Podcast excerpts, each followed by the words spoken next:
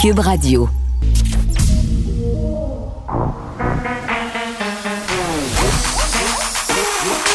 Elle a une opinion sur tous les sujets. Pour elle, toutes les questions peuvent être posées. Geneviève Peterson. Cube, Radio. Salut tout le monde, j'espère que vous allez bien. Bienvenue à l'émission Seb. T'as donc bien baissé le son du thème vite. Ça me... Merci, j'aime ça quand c'est fort. On commence l'émission. J'ai, euh, j'ai de la misère à pas vous parler de la neige. Là. Je m'étais juré de ne pas. Pour vrai, je m'étais dit, ah, c'est pas vrai là, que je commence en parlant de ça. Mais ça me. Ah, merci. Let it snow, let it snow, let it Je suis sûre que tous les animateurs l'ont fait avant moi. Je suis pas originale. Non! Yes! C'est moi, c'est moi qui commence avec une petite chanson euh, euh, de Noël. Dans mon entrée ce matin, euh, mes sandales, littéralement, et mes bottes d'hiver euh, qui sont remontées des catacombes du sous-sol pour pouvoir euh, fonctionner aujourd'hui. Ça, ça- la tempête de neige du 21 avril, elle nous tentait pas. Dans le contexte, puis ça arrive un peu souvent euh, quand même qu'on a une bordée au mois d'avril, mais là, si tardivement, le 21, ça fait longtemps que c'était pas arrivé au Québec. Moi, je me rappelle d'un épisode, pour vrai, là, euh, quand j'étais petite, j'allais à la pêche avec mes parents et au mois de juin, un 24 juin, sur les Monts-Valin, il a neigé. Il a neigé des flocons de neige. Évidemment, il restait pas au sol, les flocons de neige, mais ça m'avait marqué. Donc, on peut s'en passer de la neige et j'espère qu'elle va fondre très vite parce que c'est déprimant sur un moyen temps. Aujourd'hui, à l'émission, évidemment, on va revenir euh, sur ce verdict de culpabilité qui concerne Derek Chauvin, ce policier euh, qui a été trouvé coupable du meurtre de George Floyd. C'était super touchant hier quand la décision est tombée. Euh, il a été reconnu coupable sur toute la ligne, les trois chefs d'accusation de voir les réactions sur les médias sociaux, les vidéos des gens qui étaient là. euh, ça se passait beaucoup sur Twitter, sur Instagram. Là, les personnes qui s'étaient massées devant l'endroit où avait lieu ce procès-là, cette décision-là, euh, partageaient leurs impressions vraiment en direct, la façon dont ils se sentaient. C'était, pour vrai, c'était vraiment touchant. Puis moi, il y, a un- il y a un truc que je savais pas, puis peut-être euh, que je suis pas la seule, c'est ce que je me suis dit, c'est que c'était... une petite fille euh, de 17 ans, ben une petite fille, une jeune, une jeune femme, une jeune fille de 17 ans qui avait filmé euh, bon l'altercation entre le policier Derek Chauvin, l'ex-policier devrais-je dire, et George Floyd, euh, vidéo de 9 minutes là qu'on a, c'est la vidéo qu'on a qu'on a regardé malheureusement trop souvent tout le monde là, ça fait mal au cœur à chaque fois là, puis à un moment donné, je me dis à quel point il faut que les médias continuent à le rouler. Euh, C'est-tu encore de l'information rendue là? Mais je pense qu'en même temps, il faut voir. faut voir qu'est-ce qui s'est passé. Faut pas l'oublier. Euh, bon, les policiers aussi portaient des caméras euh, sur eux. On, s'est servi d'ailleurs de, ces, vidéos-là pendant le procès. Mais on va revenir euh, sur tout ça avec Ali Nestor, euh, qui est fondateur euh, des Princes et Princesses de la rue, un peu plus tard à l'émission. Et on va parler aussi avec Fabien Major, qui est planif financier toute une histoire qui concerne la crypto-monnaie, le, le Bitcoin. Puis c'est plate parce que souvent, ces monnaies-là ont mauvaise réputation. Et là, il semblerait qu'il y, a qu'il y a des jeunes investisseurs qui ont été floués. Euh, une histoire euh, digne de Wolf of Wall Street, on dirait là, assez rocambolesque. On va essayer de démêler tout ça parce que la crypto-monnaie, on parlait l'autre fois avec une firme d'investissement qui mise un peu là-dessus. Ça va devenir de plus en plus mainstream, entre guillemets, de plus en plus sécuritaire aussi d'investir là-dedans. Ça va se démocratiser. C'est déjà en train de se faire, mais là, on est comme, en tout cas, j'ai l'impression dans une période d'entre-deux où euh, c'est encore cool là, pour certaines personnes euh, avant-gardistes, si on veut, au, au niveau de l'investissement, d'investir là-dedans. Mais monsieur, madame, tout le monde commence à s'intéresser à tout ça, à la crypto-monnaie. Mais c'est clair que quand on voit des histoires comme ça circuler, des gens qui sont floués, des gens qui ont perdu d'importantes sommes d'argent, ben ça demeure euh, quand même inquiétant. On sait que c'est des, ce sont des, titres, si on veut, euh, qui sont volatiles, hein, qui sont basés beaucoup sur la spéculation. Donc, on va parler de tout ça avec M. Major euh, tantôt. Bon, euh, parlons un peu COVID, bien évidemment. Hein? On est rendu habitué. D'ailleurs, l'autre fois, je me disais, ça va être un peu bizarre quand on va être sorti tout ça de revenir à la programmation régulière, c'est-à-dire euh, des émissions où euh, la COVID ne sera plus en vedette majoritairement. Là, ça, ça va être un sentiment d'inquiétante étrangeté, mais j'ai l'impression que ça va prendre encore un bout avant que ça arrive. Monter des cas quand même aujourd'hui, pas majeur, là, mais tout de même, on est rendu mercredi. Là, c'est toujours un peu ça. Quand on est au, milieu de la semaine, on dirait que les gens vont davantage se faire tester. Les gens ont peut-être répondu aussi à l'appel du premier ministre d'y aller. 1217 cas, 6 décès, 22 hospitalisations et une personne de plus aux soins. Puis peut-être vous trouvez ça tannant que je vous le dise à chaque début d'émission, mais je trouve ça important. Pas perdre ça de vue pas perdre de vue euh, qu'il y a des gens qui sont hospitalisés, qu'il y a des gens aux soins intensifs, euh, puis que ça existe pour vrai et qu'il faut aller se faire vacciner. Et là, parlant de vaccination, clairement, là, il y a un engouement chez les 45 ans et plus. Euh, c'était la folie. Euh, littéralement, peut-être moi, au stade olympique, j'entendais ce matin, là, en tout cas de bonne heure, il n'y avait pas grand monde dans la file. Peut-être que la situation a évolué au cours de la journée, mais au niveau de la prise de rendez-vous, quand même, là, ça s'est rempli très, très, très rapidement et ça continue là, vraiment. Ça aussi, on voit, euh, hier, il y avait deux choses sur les médias sociaux. Il y avait les réactions par rapport au verdict de culpabilité de Derek Chauvin et il y avait des gens de 45 ans et plus qui se photographiait en train de se faire vacciner hier soir. Et ça continue encore euh, aujourd'hui. Euh, mais bon, euh, la vaccination, on le sait, là, ça a été un sujet quand même assez épineux. Ça continue d'être un sujet épineux. Puis il y a toute une question d'éthique puis de politique autour de la vaccination. Puis j'avais bien envie qu'on parle avec Marc-André Gagnon, qui est spécialiste des politiques pharmaceutiques à l'Université de Carleton. Marc-André, là, salut. Bonjour. Oui, parce que là, euh, on parle de la vaccination, là, on se fait vacciner, c'est commencé, ça va bien, mais il reste quand même des points, euh, des points aveugles. Là, le gouvernement a remis son budget, son premier budget euh, COVID. Là, Freeland a présenté tout ça, là, 860 pages, et on a appris là-dedans que le Canada avait dépensé beaucoup plus qu'on qu'on l'aurait cru.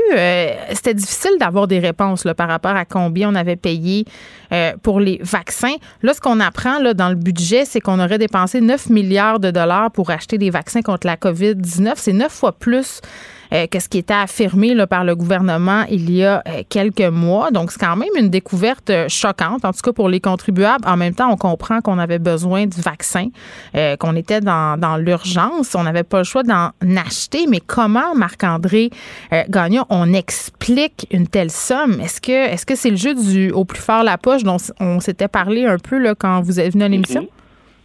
Ben, en fait, je, regrette que vous me demandiez la question à moi, ben, je ne le sais pas plus.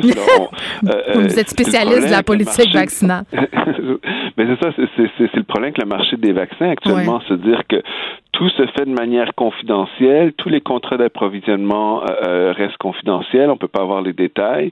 Lorsqu'on a certains détails, les chiffres sont, sont cachés. On a eu certains chiffres qui avaient été donnés à un moment donné, des montants globaux qui avaient été payés. On savait pas trop pourquoi, de quelle façon. Et là, effectivement, on voit dans le budget qui, qui est sorti, c'est, et c'était pas des nouvelles sommes qui étaient annoncées. Simplement, on dit, ah, ben, jusqu'à présent, en passant, on a payé 9, euh, milliards de dollars. dans 844 pages, ça peut peut-être passer free, on sait pas. Et, et, et, là, c'est, ah bon, ben, on, on savait pas. Et, hmm je, suis pas tellement surpris. Il faut comprendre, euh, 9 euh, milliards, ça peut paraître beaucoup. C'est, juste que le Canada, euh, on a fait aussi euh, énormément d'achats. Fait que c'est des contrats d'approvisionnement à, mm. à terme. Donc, jusqu'à présent, on a en fait sécurisé pour 500 des doses nécessaires pour vacciner à, deux reprises l'ensemble de, mm. la population canadienne. Donc, à, ce niveau-là, euh, le 9 milliards représente en fait l'achat de cinq fois les besoins du Canada. Oui, bien ça, on va en reparler euh, de ça, des pays qui achètent au-delà de leurs besoins. Mais, mais avant, euh, est-ce qu'on on a payé ce prix-là parce qu'on s'est pris trop tard? Puis, tu sais, on, on a appris aussi qu'on avait payé vraiment plus cher que d'autres pays pour avoir AstraZeneca. Pourquoi? Non, ben euh, là, je pense, je pense pas que qu'on s'est fait avoir. Là. Grosso modo, euh, chaque firme a annoncé euh, le prix officiel de son vaccin. Et euh, les contrats d'approvisionnement se sont négociés à partir de ces prix-là. Là, il faut comprendre, les contrats d'approvisionnement étaient négociés de manière confidentielle, mais ce qui était négocié de manière confidentielle, c'est des rabais confidentiels. Donc, euh, chaque pays a pu obtenir des rabais en dessous du prix officiel, mais normalement, puis là, évidemment, parce que ça reste complètement confidentiel, mm. mais normalement, dans ce type de contrat-là, on va pas payer euh, davantage que le prix officiel. OK, bon, mais c'est bien, là, parce que de l'extérieur, euh, ça peut avoir l'air euh, un peu comme si on s'était fait avoir. Donc, je suis contente qu'on le précise aujourd'hui puis que les choses soient claires. là, bon, abordons la question de la vaccination, l'accès à la vaccination pour l'ensemble de la planète. Le premier ministre Legault qui n'arrête pas de répéter que la vaccination, c'est notre passeport vers la liberté. OK, mais plusieurs experts ont dit il y a quelques jours, je pense que c'était la semaine passée ou l'autre d'avant, qu'avec les variants, sont vaccinés pas plus à l'échelle mondiale, on ne sera pas aussi protégé qu'on pourrait le penser. Il faut vacciner euh, tous les pays. Il y a 130 pays en ce moment, Marc-André, qui n'ont toujours pas eu accès à une seule dose du vaccin.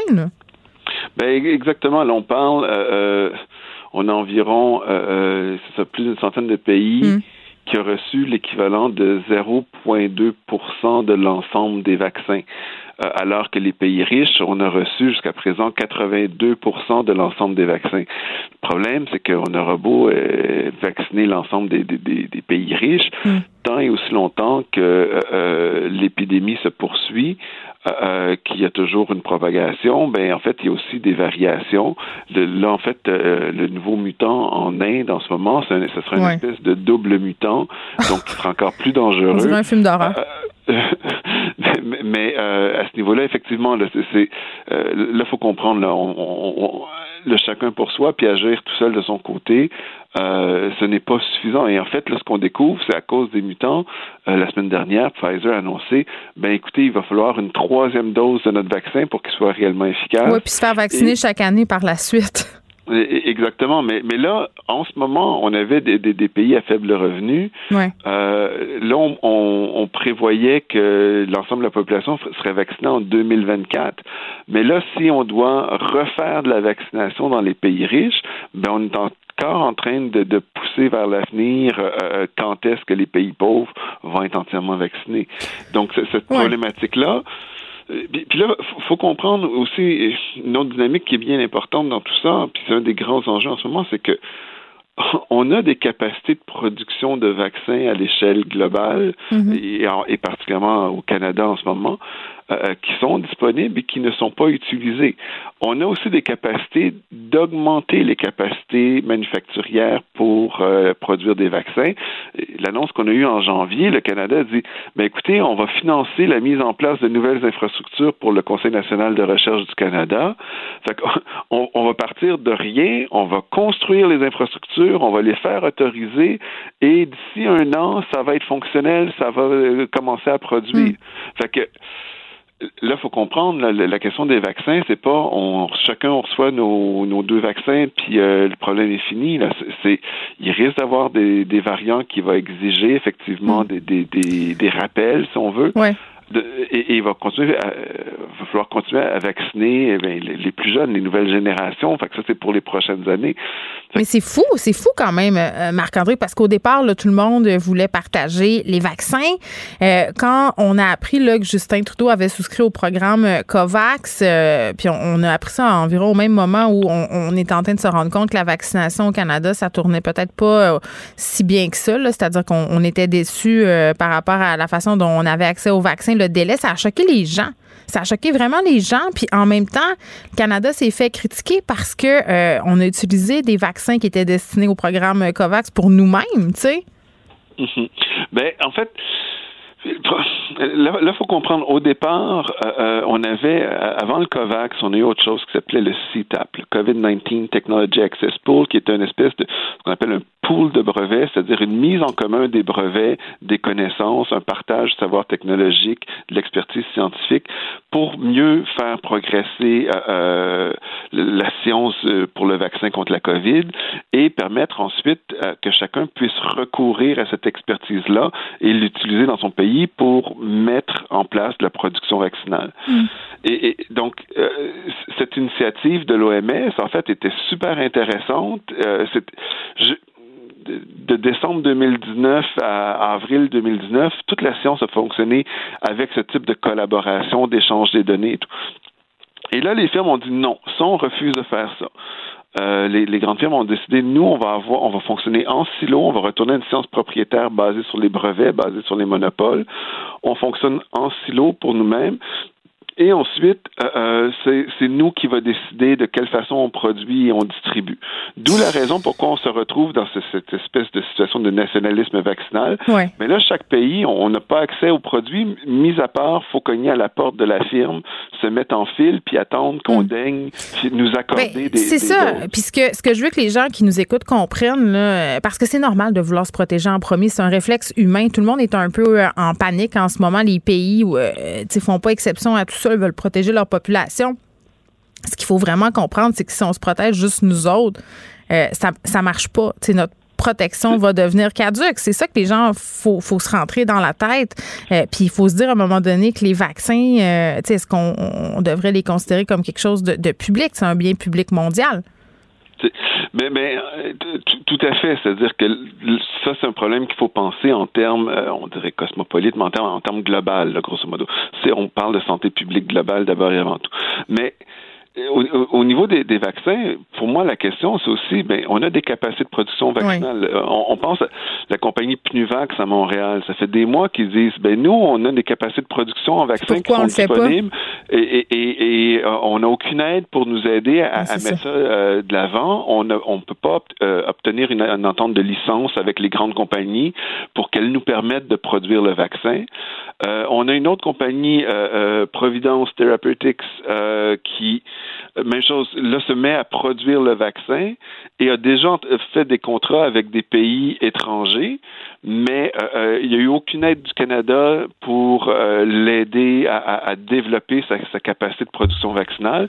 Et elle a dû faire ça en, contournant les droits de brevet, en fait, et, encore là, elles sont pas en mesure légalement de commencer la production pour des raisons administratives légales. Ça, c'en est une vraie aberration, là. Et, et, on a une troisième firme, on a Biolis euh, Pharma qui est à St. Catharines en Ontario, hmm.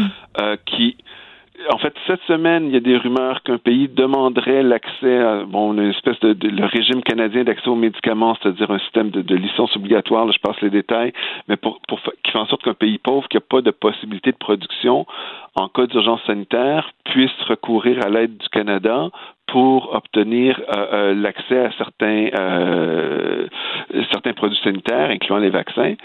Et là, il y a, il y a Pharma qui est prête à produire ça à travers ce régime canadien d'accès aux médicaments, mais actuellement, le Canada refuse de de mettre sous, excusez, là, je rentre dans les détails techniques, mais de mettre sous l'annexe 1 de la loi sur les brevets, mais grosso modo, de faire accepter les produits contre la COVID comme des produits pour lesquels on peut recourir à des licences obligatoires en cas d'urgence sanitaire. Donc, là, on se retrouve, on, a, on a des capacités de production qui existent. On n'a pas besoin de les construire puis elles vont être prêtes euh, l'année prochaine. D'être dépendant d'autres personnes. On a ça chez nous puis on le fait pas puis on n'avance pas puis on est pogné dans la bureaucratie. C'est ce que je comprends mais cette bureaucratie-là, c'est d'abord et avant tout les droits de propriété intellectuelle par les grandes firmes qui et, tout fonctionnerait bien si les firmes avaient euh, voulaient activement négocier avec des plus petits fabricants pour que eux puissent mettre de l'avant la, la, nouvelle technologie de production mm. et, et, produire eux aussi des, des, vaccins. Donc tout le monde participe à l'effort de guerre. Mais non, avec la propriété intellectuelle, les grandes firmes, leur capacité de dépend de leur capacité à maintenir un contrôle sur cette C'est toujours cette espèce de course euh, au profit euh, qui, qui est en train de l'emporter. C'est assez dramatique et c'est assez non éthique aussi. Marc-André Gagnon, merci, qui est spécialiste des politiques pharmaceutique à l'Université Carleton. Geneviève Peterson. Une animatrice pas comme les autres. Cube Radio. Nicole Gibault est là. Salut, Nicole. Bonjour Geneviève. avant qu'on se parle de Derek Chauvin, savais-tu, il y a plusieurs auditeurs qui m'ont fait parvenir cette même vidéo depuis ce matin euh, d'un complotiste qui se promène à la grandeur du Québec dans sa Volvo et qui distribue euh, des dérogations, des fausses dérogations, fausses cartes de dérogation pour le masque. Il se promène, il y a des haut-parleurs sur sa voiture, sur le toit de son auto et il distribue ça à tout vent. Bon, alors j'espère qu'on va envoyer euh, ben. le service de police, puis qu'on euh, va faire ce qu'on a à faire. J'espère aussi. Alors qu'on, j'espère qu'on va être à, l'affût. Le message est lancé. Le message est lancé. Il se promène. Chez vous. S'appelle Stéphane. s'appelle Stéphane Thibault. Il se filme allègrement. Il pose ça euh, sur Facebook. Il y a plusieurs vidéos qui circulent en ce moment. OK. Ah. Une autre affaire. Euh, Derek Chauvin qui a été déclaré hier coupable du meurtre de George Floyd, évidemment, là, euh, c'est le sujet aujourd'hui. Euh, puis je disais en début d'émission, Nicole, que c'était très touchant hier de voir les réactions sur les médias sociaux, les gens qui attendaient ce verdict-là. Euh, c'est un, un, un, verdict qui était très, très, très attendu. On a parlé plusieurs fois de ce procès-là. Et là, ça y est, il est, il est reconnu coupable des trois chefs d'accusation.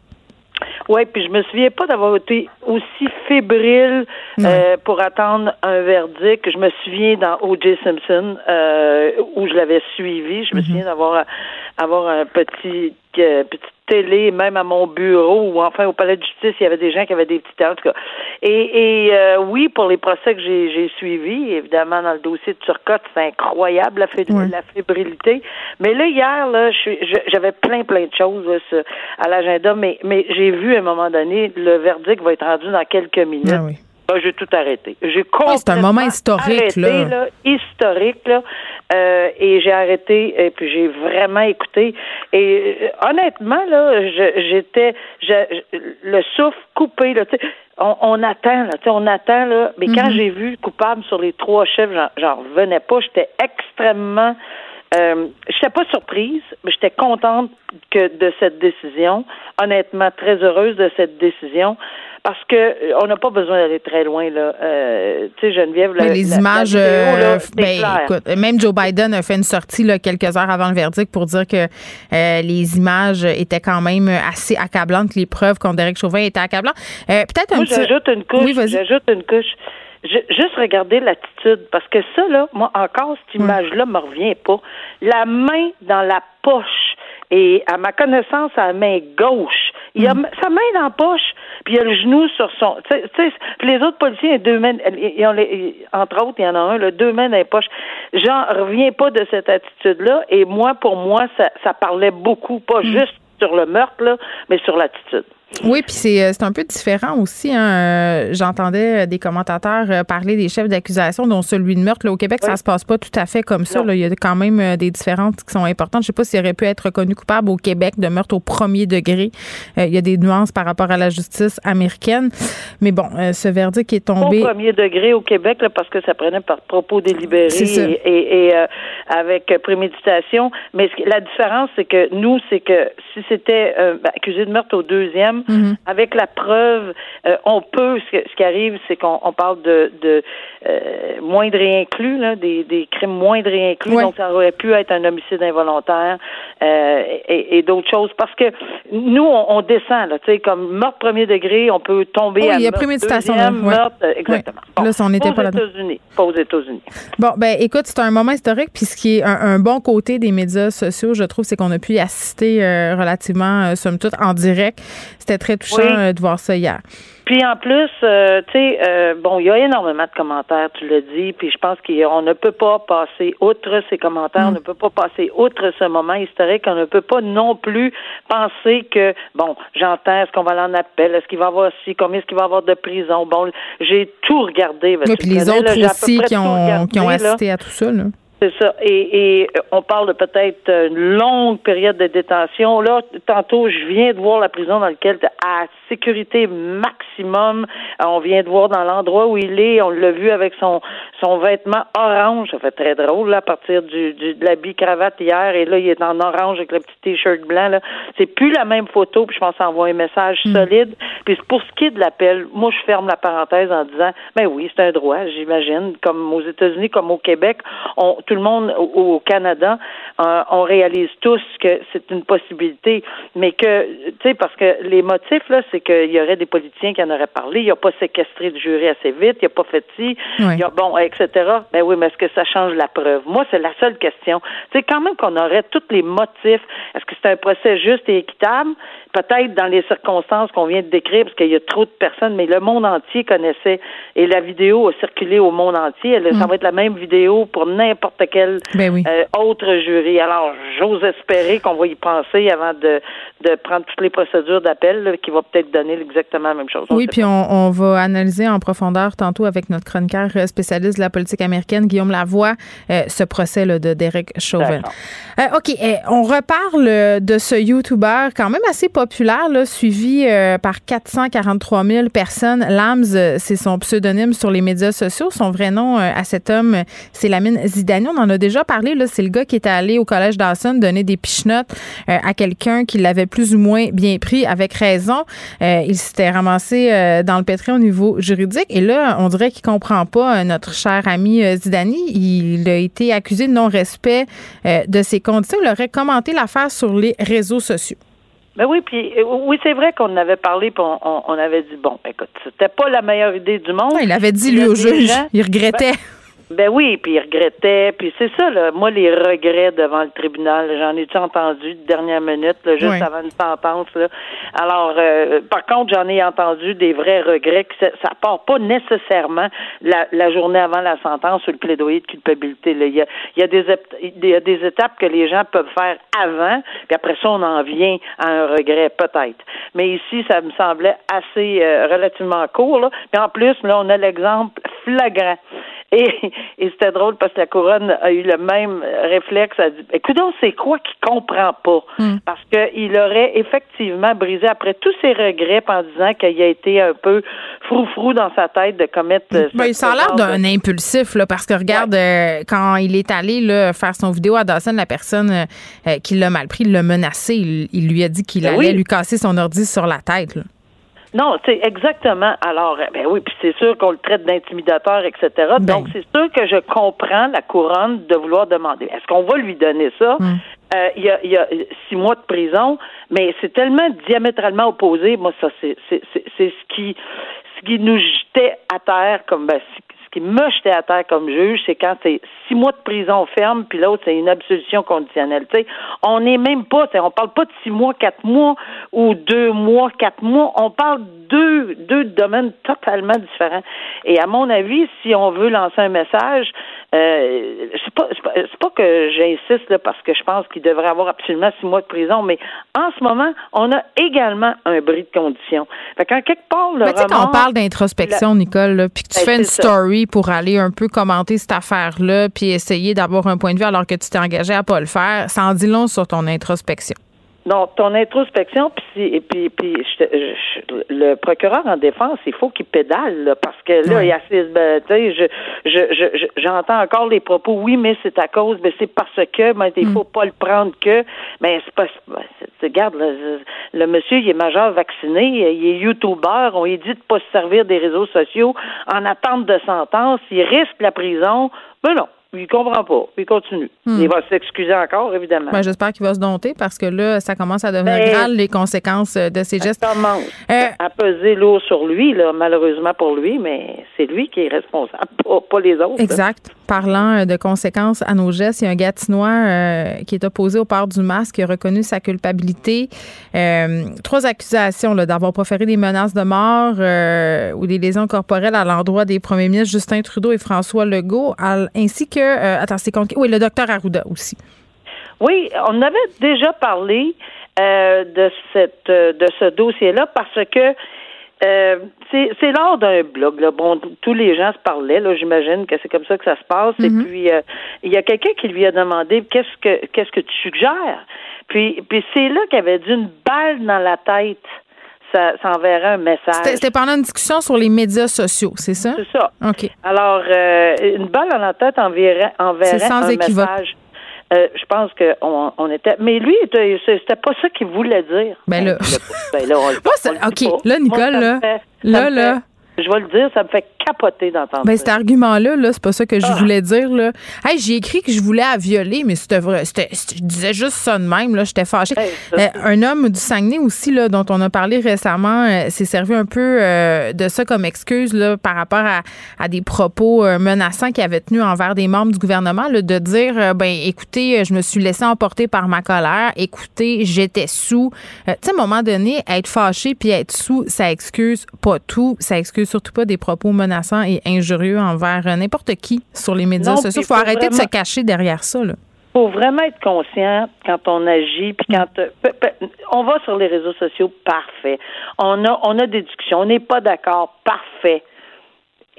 On l'a toujours dit, on va le répéter, puis je vais le répéter tout le temps, et toi aussi, et tous les commentateurs vont dire la même chose. Il n'y a pas de problème à dire qu'on n'est pas d'accord. La liberté qu'on parle tout le temps d'expression, elle est là, mais on n'a pas la liberté de dire qu'il y aurait un bon message à tirer une balle dans la tête à trois personnes. Ça n'a aucun sens que, puis même si on, on pense que, ben non, je l'aurais pas jamais fait, voyons donc, puis j'ai déjà entendu, j'ai même pas de fusil. Mais oui, mais c'est, c'est, c'est pas ça l'idée. Parce que c'est pas vraiment grave que t'aies pas fusil, mon champion, là. C'est, c'est, c'est pas ça. Puis exactement, il faut que les gens comprennent, il faut assumer. Si, là, on est en rien d'un ordinateur puis qu'on pense c'est une bonne idée de dire que je, l'aurais peut-être violée, mais non, dans le fond, je veux pas la violer? Non, mais c'est terrible. Moi, je reçois des vidéos. Euh, c'est ça, je reçois des vidéos, Nicole, de, de, gens là, qui, qui me disent As-tu hâte là, que ça soit ton tour? On m'envoie tout le temps la, la même vidéo là, du youtubeur français qui parle des collabos en France qui se sont fait exécuter, qui ont été emprisonnés. Ah, euh, puis tu dis, tu dis, OK. Fait qu'après ça, tu sais, oh, on peut pas interpréter ça vraiment comme une menace directe. Ben, hey, excuse-moi. L'intimidation, là, ce n'est pas que par un geste posé euh, comme tel, c'est par des propos, c'est toujours comme ça, c'est psychologique, c'est c'est c'est ce que ça laisse comme. en plus de ça, il peut avoir un tatouin d'un zoin zoin là qu'il qui prend vraiment ça pour une ben réalité puis, qui part. Ah, ben oui, c'est une bonne idée ça. Oui, c'est ça. incitation à la violence, incitation à la haine.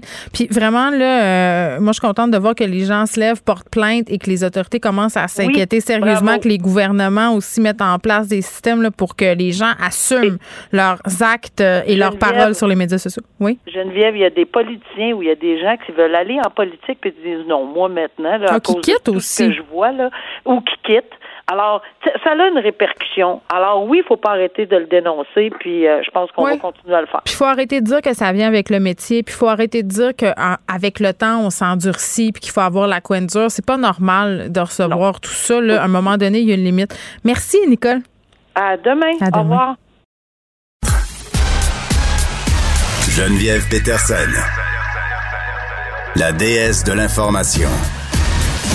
Vous écoutez Geneviève Peterson. Cube Radio. Bon, je vous disais qu'on allait reparler du procès d'Éric Chauvin avec Guillaume euh, Lavoie un peu plus tard, mais tout de suite, euh, on parle des répercussions que ça va avoir possiblement sur le Québec. Est-ce qu'on peut apprendre des choses? J'espère qu'on peut apprendre des choses. Euh, d'ailleurs, de la mort de George Floyd ici et de la condamnation de Derek Chauvin. On est avec Ali Nestor, qui est fondateur de l'organisme Ali et les princes et princesses de la rue. Ali, salut. Oui, salut. Merci l'invitation. Oui, ben écoute, ça me fait plaisir euh, que tu sois là. Hier, je trouvais que c'était vraiment un beau moment sur les médias sociaux. Pour vrai, là, je le disais un peu en début d'émission, euh, c'était touchant de voir euh, les réactions des gens, de voir qu'il y avait autant de personnes qui s'étaient massées là, à l'endroit où avait lieu le verdict pour justement être là, être témoin de l'histoire, parce que c'est vraiment, en tout cas à mon sens, un moment historique qu'on a vécu à l'échelle planétaire. Ils n'ont pas peur de le dire hier.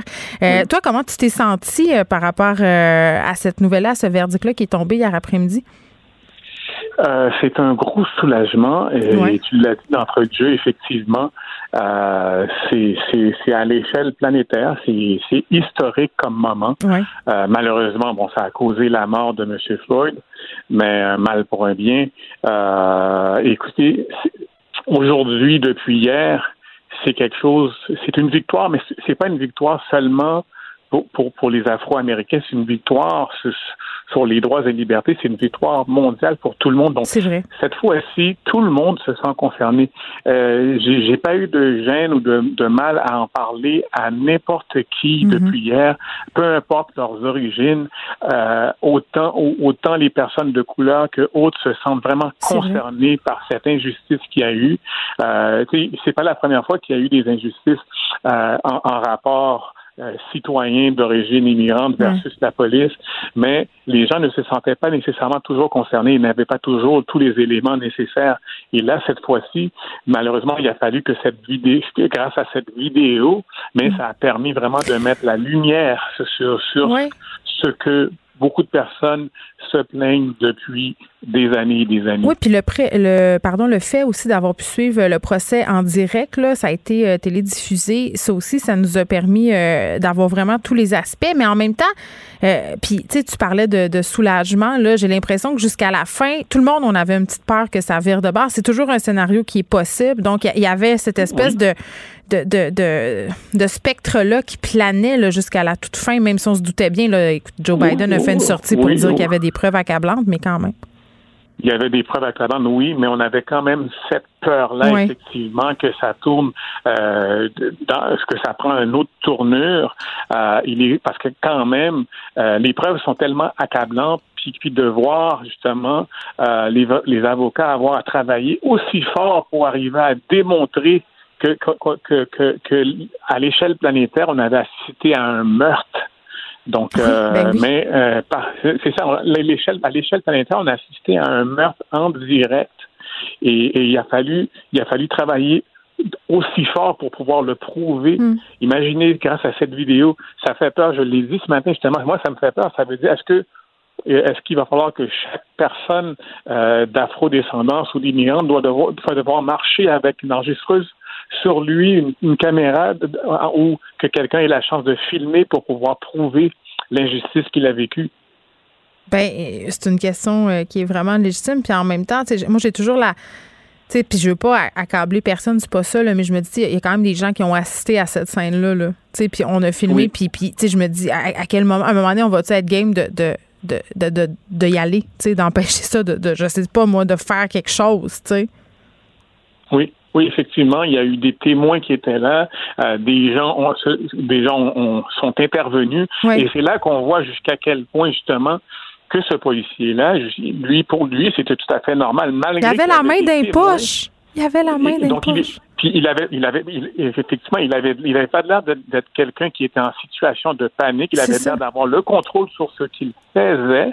Donc lui, il avait la conviction que euh, même, même devant des témoins, qu'il s'en sortirait.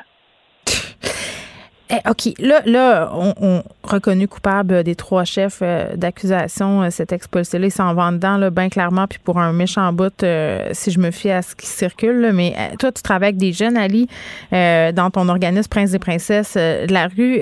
je sais pas jusqu'à quel point les jeunes ont suivi le procès, mais j'imagine qu'ils ont suivi la décision. Ça doit être important pour eux, là. Ça doit être un message. Oui, Les jeunes, les jeunes de toute origine à mon organisme, ils ont suivi ça de très près. Ils sont au courant de la nouvelle. Ils, ils, commentent sur les réseaux sociaux. Ils sont très, très contents de cette nouvelle-là. C'est une grande victoire pour eux. Hmm. Mais comme j'en parlais aussi à des jeunes encore euh, ce matin, il y a certains jeunes qui sont quand même sceptiques à savoir est-ce qu'ils vont pouvoir euh, est-ce qu'ils vont pouvoir quand même circuler de façon de façon sécuritaire sans sans avoir l'impression de, euh, de, de, de, la, comment je la peur d'oppression mm-hmm. euh, envers les policiers.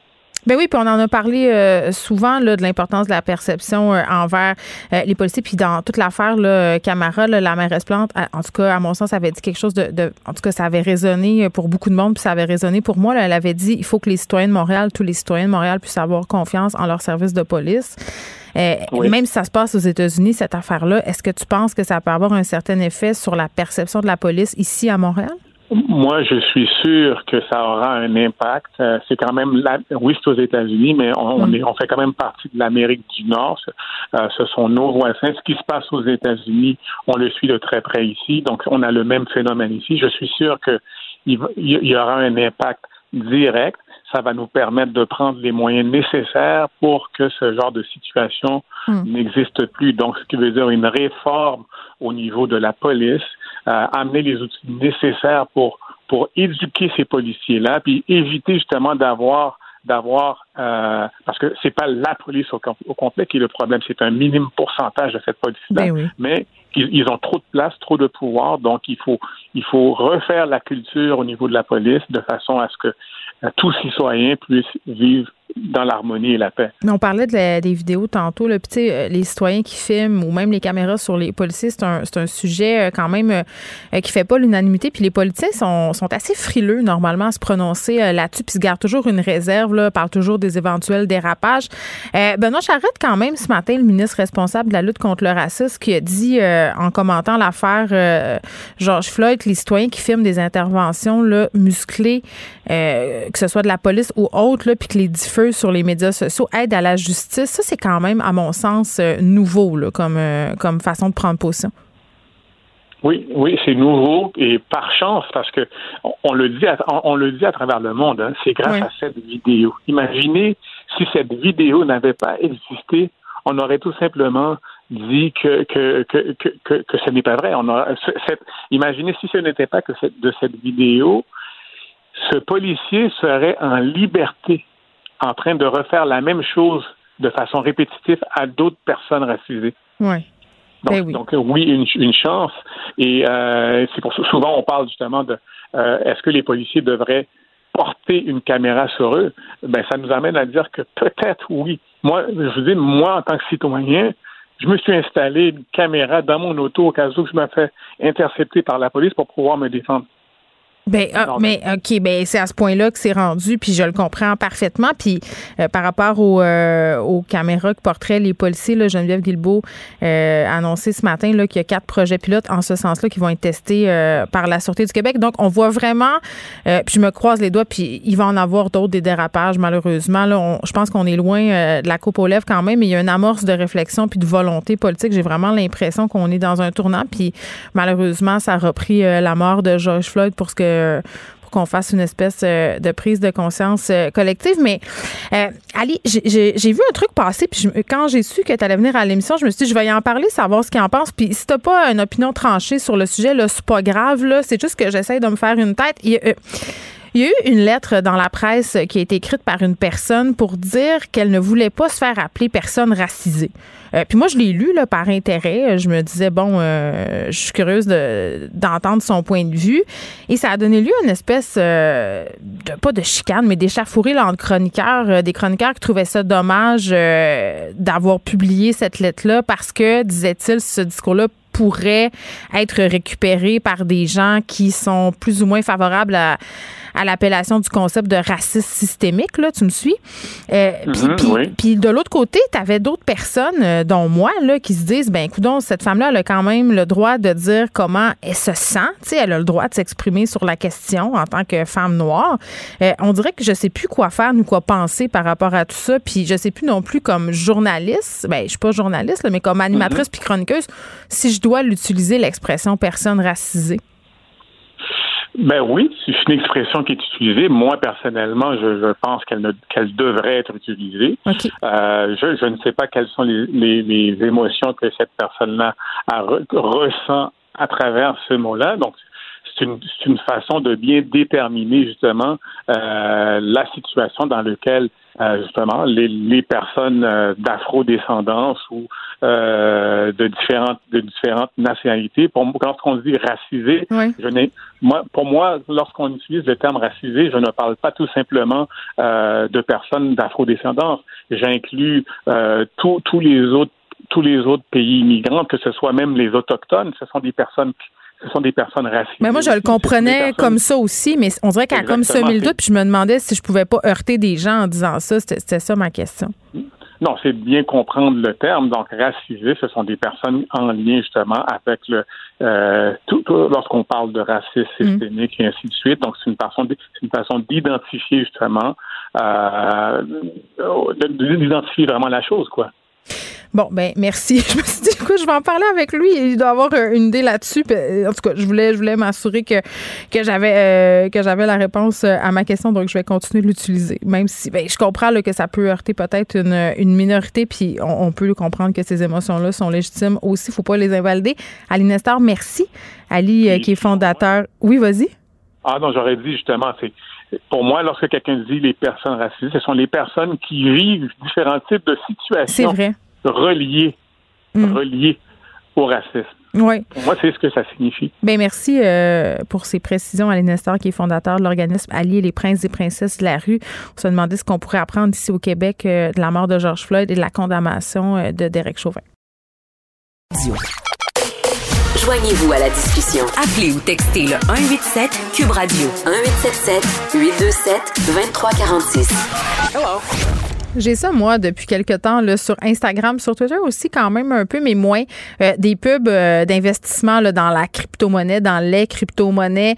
Euh, puis je sais pas si c'est parce que j'ai fait des recherches là-dessus récemment, mais j'ai ça jumelé au fait que je vois passer des comptes de jeunes personnes, souvent de jeunes hommes, qui ont apparemment vraiment réussi là, en investissant soit dans les bitcoins ou dans autres facilités. Puis ça a l'air bien, bien intéressant. Là. Tu regardes ça, puis tu fais Ah, OK euh, oui, c'est un peu risqué, mais il y a des belles histoires, puis il y a des moins belles histoires euh, comme celle qu'on va vous raconter aujourd'hui euh, de nombreux jeunes Québécois qui ont investi dans une nouvelle crypto-monnaie locale. Ça, c'est le beau bout de l'histoire. ont perdu leur argent. Leur argent est parti en fumée, puis vraiment dans un laps de temps qui est quand même, somme toute, assez court. Euh, ça ressemble à une fraude financière classique. On va essayer de s'expliquer tout ça avec Fabien Majeur, qui est planif financier associé principal de Majeur euh, Gestion Privée à Sante. Monsieur Major, bonjour. Bonjour Geneviève. Bon, euh, des Québécois qui ont investi dans une nouvelle euh, crypto-monnaie, des jeunes euh, Québécois. cette crypto-monnaie-là, baptisée MRS, création d'une entreprise bien de chez nous, fondée quand même il y a moins d'un an. C'est par un jeune homme de Laval, Antoine Marsan, 22 ans. Puis là, bon, dans le Journal de Montréal, ce qu'on peut lire, c'est que c'est 15 investisseurs de 16 à 20 ans qui ont perdu quand même beaucoup d'argent. Des gens qui ont misé 1000, 5000, 20 000, 50 50 000. Entre 16 et 20 ans, le même 1000 pièces, c'est beaucoup. Euh, c'est compliqué pour les gens, l'investissement euh, dans les crypto-monnaies. Est-ce est-ce qu'on peut s'expliquer rapidement qu'est-ce qui semble s'être passé? Ben, ce qui semble s'être passé, c'est que le jeune homme Marsan a créé l'équivalent du Bitcoin et il a décidé de faire la promotion avec des influenceurs sur le web, sur les réseaux sociaux. Et ces influenceurs-là ont, bien fait leur travail à ce qu'il dit et ça a dépassé un peu ses attentes. Alors l'argent est rentré très vite, il convertissait dans la monnaie, mais il en a perdu le contrôle. Certainement qu'il n'y avait pas les infrastructures d'abord pour gérer ça et euh, c'est parti en peur, ce qui fait qu'à un moment donné, quand les gens se sont désintéressés. Ils ont voulu avoir leur argent tous en même temps. Mm-hmm. Et puis, c'est passé de 10 millions à 2 millions. Mais la promotion active des cryptos, ça, ça passe sous le radar des autorités de marché financier et ça fait énormément penser à, la stratégie dans Wolf of Wall Street. Mais c'est ce que je disais au début, euh, au début de l'émission, euh, que c'est digne de ce film-là, parce que c'est vraiment ce qui s'est passé. Là. On, on part quelque chose, il y a un engouement, puis après ça, tu te sauves avec le cash. Oui, mais l'engouement, il est artificiel. On fait exprès de, promouvoir quelque chose et on beurre épais. Il y a beaucoup de crémage là-dessus en disant que vous allez faire 10, 15, 20% par jour et les gens embarquent là-dedans. C'est donc l'appât du gain, la cupidité pure qui fait qu'il y a des gens qui embarquent là-dedans ben, la cupidité ou le fait qu'on nous fait toujours miroiter une espèce de réussite rapide.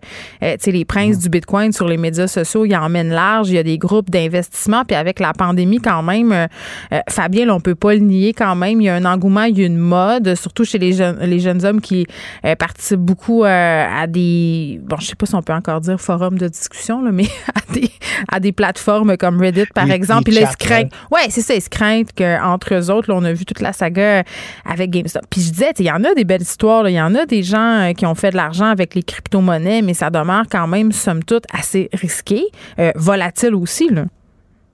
Oui, oui, oui, c'est un marché aussi risqué que les œuvres d'art. Les œuvres d'art, euh, il y a plein de belles histoires de gens qui ont eu un tableau trouvé dans le marché aux puces, qu'ils ont revendu, ils ont fait 10 millions, mais ce sont des histoires comme ça. C'est un marché où il y a peu de contrôle et pas de recours et chacun est laissé en plan. Si quelqu'un vous vend un faux tableau puis que vous avez payé 30 000 c'est un peu la même chose. C'est qu'on vend des promesses. Mais quand vient le temps d'analyser un, actif qu'on veut acheter, parce que c'est de ça qu'il est question, les cryptos sont catégorisés comme des actifs. C'est pas encore une monnaie.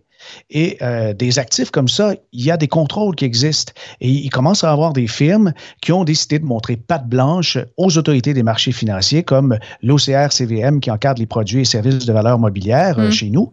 Eh bien, eux, ils ont décidé d'avoir des protections, des assurances responsabilités, des protections contre les faillites et l'insolvabilité, parce que dans ce cas-là, c'est évident que ce jeune homme-là, il, il, se dirige vers la faillite pure et simple et les gens vont tout perdre. Ben oui, puis je veux revenir sur le fait qu'on a fait appel à des influenceurs. Euh, c'est un peu, c'est peut-être moi qui, qui qui est une mauvaise foi, là, mais j'ai l'impression que c'est un peu facile de, de, de, pelleter ça sur le dos des influenceurs en disant ben écoutez, on n'aurait peut-être pas dû faire appel à eux en ne vérifiant pas leurs antécédents, on n'aurait peut-être pas dû les payer en crypto-monnaie non plus. Euh, parce que ça pourrait être une incitation justement à l'incitation à faire monter le prix. C'est sûr que si eux ils sont payés en crypto-monnaie, ils vont tout faire pour booster ça. Mais c'est pas un peu l'excuse facile pour Antoine Marsan que de dire ça? Bien sûr, c'est l'excuse facile parce qu'au tout début, il aurait dû passer par les canaux légaux, aller voir l'AMF en mm. disant je veux faire un appel public. Un appel public, c'est justement ça. Chercher de l'argent de monsieur, madame, tout le monde, ça se fait avec des normes. Alors, l'appel public il aurait été contrôlé et les gens auraient été euh, un, peu plus rassurés, puis ils auraient des recours aujourd'hui. Et là, après coup, il dit Oh, j'ai fait une erreur, mais je suis pas un fraudeur. Remarquez, euh, je suis sûr que le C'est une question de sémantique, hein? oui. Oui, le Wolf of Wall Street, lui, il était de bonne foi au début, mais il a toujours voulu faire la passe. Il, pompait. On avait euh, la, chaufferie, la salle des vendeurs, où il disait aux gens, go, go, go, allez-y. Puis euh, c'est ce que les gens faisaient au téléphone. Alors, il exagérait un concept, et puis euh, lorsque ça montait, très souvent, les gens qui font de la fraude avec ça vont domper massivement leur crypto une fois que l'actif a augmenté. C'est pour ça qu'il y a le dump à la fin pour empocher les gains de tous ceux qui se sont fait prendre. Mais tu as dit une expression, je pense, qui est très, très importante, faire la passe. Parce que c'est ça qu'on fait miroiter aux gens de faire la passe. Puis il y a des gens qui ont fait la passe, puis check bien comment tu vas faire la passe. Puis là, il y a des espèces de coachs d'investissement qui ont vu le jour un peu partout sur les médias sociaux. Bien, tu ris. Tu ris parce que oui, c'est vrai, puis, puis c'est drôle. Puis ils sont agressifs, entre guillemets. Ces gens-là, ils ont des approches euh, de vente très, très efficaces. Puis ils ils réussissent en quelque sorte à convertir, puis j'utilise pas ce mot-là à, tout hasard, parce que c'est presque une religion, euh, réussissent à convertir beaucoup de jeunes, de jeunes hommes en particulier, puis je ne sais pas, j'ai l'impression que ça a un rapport avec l'attrait qu'ont ces jeunes hommes-là, en quelque sorte aussi pour les jeux vidéo. Ça fait partie de l'univers, puis c'est peut-être pour ça que ça leur parle autant que ça. Je sais pas, je spécule, j'essaie de comprendre. Oui, mm-hmm. oui, c'est sûr qu'il y a un attrait aussi euh, d'être dans le groupe. Alors, on veut appartenir à s'identifier à un groupe qui ont fait quelques bons coups là-dedans pour dire, regarde, moi aussi, je l'ai fait avec le Ethereum, avec le Bitcoin, avec les autres, et puis euh, j'ai fait ma passe moi aussi. Oui, mais Fabien, il y a comme cette idée de la matrice, là, si tu crois pas à ça, tu n'as pas avalé la bonne pilule, tu sais, il y, a quelque chose de sectaire. C'est sûr, c'est sûr, ça ressemble à ça. Mais il faut absolument euh, dire aux gens qui nous écoutent en ce moment que, en, ce qui concerne l'investissement, il ne faut pas que ça soit basé sur un feeling. C'est pas une, question de croire ou pas, c'est une question de fait. Et dans ce cas-là, les gens auraient dû dire, d'accord, vous avez une crypto euh, Marsan, Exchange. D'ailleurs, déjà, ils mettaient le mot bourse là-dedans, ce qui est totalement euh, bizarre parce qu'il faut que ça soit réglementé, une bourse. Mm-hmm. Alors, euh, OK, c'est quoi les faits? C'est quoi tes actifs? C'est quoi tes protections? Et pourquoi je ferais 10, 20% par jour? Et on regarde ensuite les, analyses qui ont été faites avec une firme euh, d'avocats conseil qui a pu euh, scruter les états financiers du jeune homme et puis avoir justement de quoi sous les yeux pour faire des vérifications. Mais dans ce cas-là, c'était nul, c'est juste la foi, le feeling. Ben, OK, puis là, tu as dit, euh, utiliser le mot bourse, euh, c'était pas trop legit. Juste pour qu'on puisse un peu aider les gens à y voir plus clair, qu'est-ce qui devrait faire lever les petits drapeaux rouges quand on a l'idée de transiger de la crypto? De la crypto ou n'importe quoi. Des promesses de rendement, déjà, là, si ça dépasse 1 et 2% c'est exagéré, c'est quelque chose qui n'est pas sécure. La Banque du Canada a un taux directeur à 0,25. Ah, mais moi, j'ai des placements qui me rapportent 6, puis c'est pas pas sécure, mais c'est, mettons, euh, moyennement risqué. C'est pas la même chose qu'étranger de la crypto. C'est pas vrai qu'au-delà de 2% ben c'est fou malade. Là. Mais oui, c'est ça. C'est pas vrai qu'au-dessus de 2% mais quand on dit euh, c'est 2% par jour ou à l'heure, euh, là, il y a des promesses du genre aussi. Là. Euh, à partir du moment où on fait miroiter l'anonymat et le fait que c'est non imposable. Oh, lumière oui, rouge. Oui, bang, bang, oui. Ben oui, lumière rouge. L'anonymat, genre, t'es anonyme, mais moi aussi, je le suis, alors tu me pogneras pas, tu sais. Ouais. Puis après ça, y en a-tu d'autres? Ben, à part de ça, ben oui, dans les autres lumières rouges, c'est les documents qu'on vous présente parce qu'on peut pas juste faire la transaction avec sa carte de crédit et whatever et puis passer, par exemple, avec des sites en Corée du Sud et puis mm. revenir et puis dans deux semaines, c'est réglé. Ce genre de truc-là, franchement, là, c'est très, très, très inquiétant. Alors, appelez, si vous avez des petits doutes, à l'autorité des marchés financiers et puis, bien sûr, vous pouvez googler le nom de la personne mm. et même regarder sur des sites gouvernementaux, savoir s'il y a eu des poursuites, si l'individu en est à sa troisième faillite. Come on. C'est louche.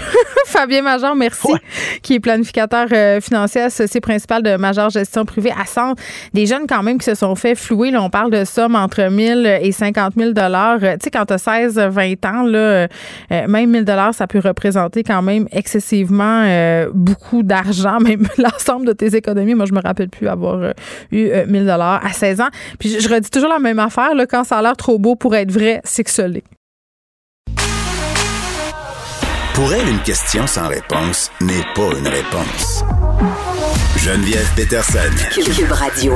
parlait tantôt avec Ali Nestor des répercussions possibles au Québec du procès de Derek Chauvin de la mort de George Floyd. on est avec Guillaume Lavoie pour parler de la couverture mondiale de ce procès-là qui est historique. Guillaume, salut.